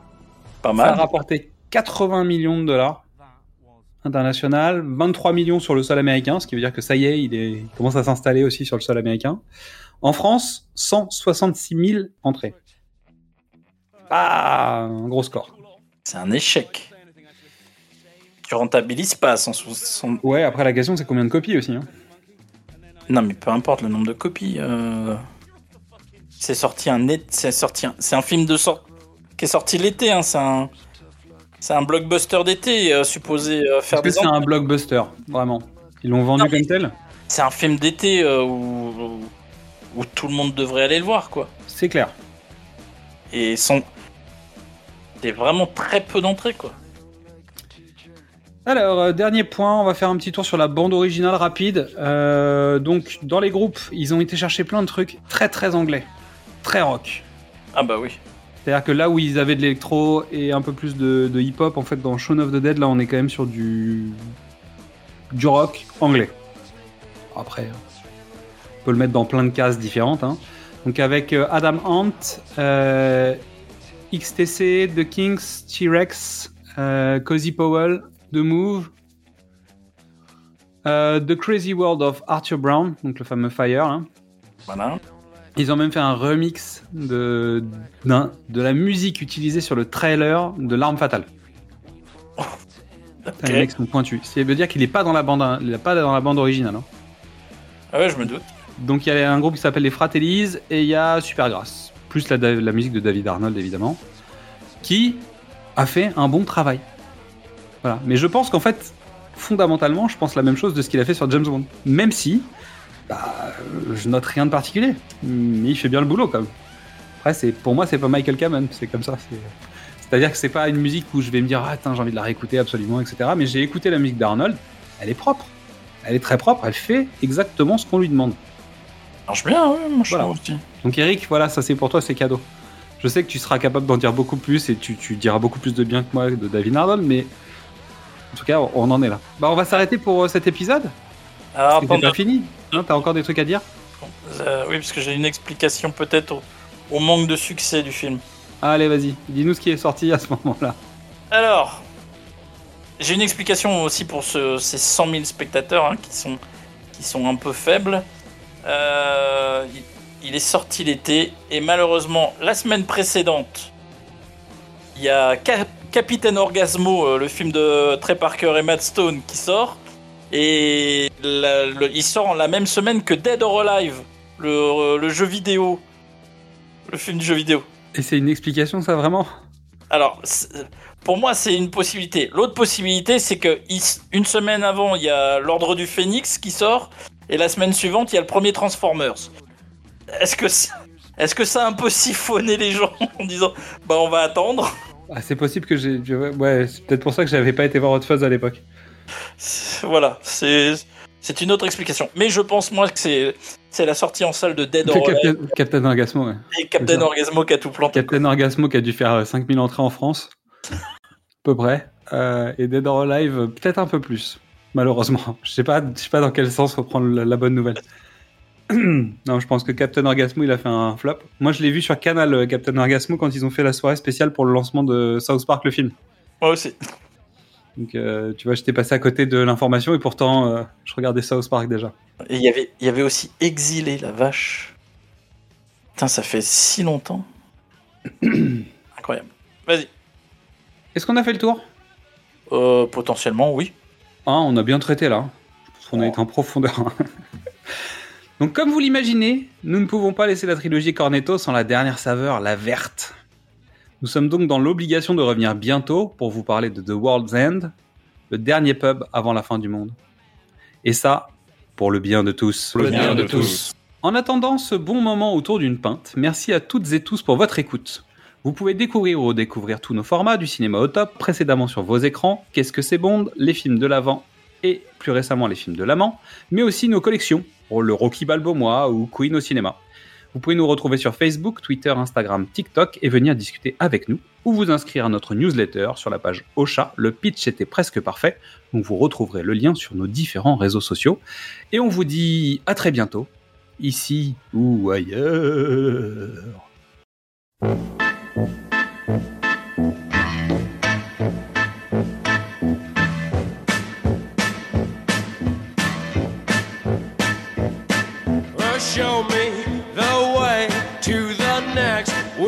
Bar. Oh, don't ask why. Oh, don't ask why. Show me the way to the next whiskey bar. Oh, don't ask why. Oh, don't ask why. For if we don't find the next whiskey bar, I tell you we must die. I tell you we must die. I tell you, I tell you, I tell you we must die.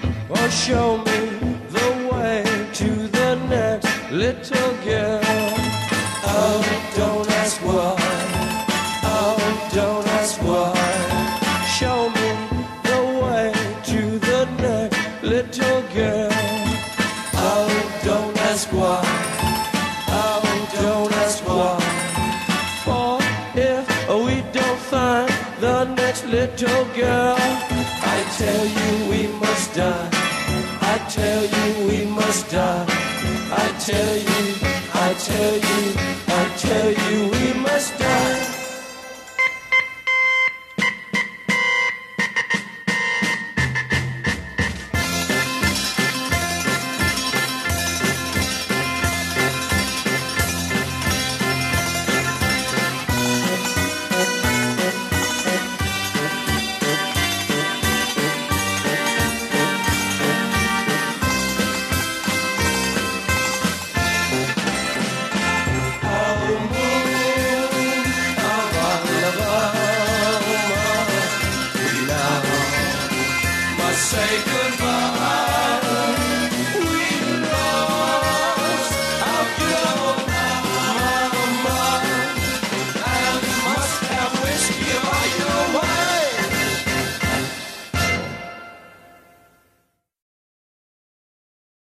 Première fois qu'ils vont au supermarché.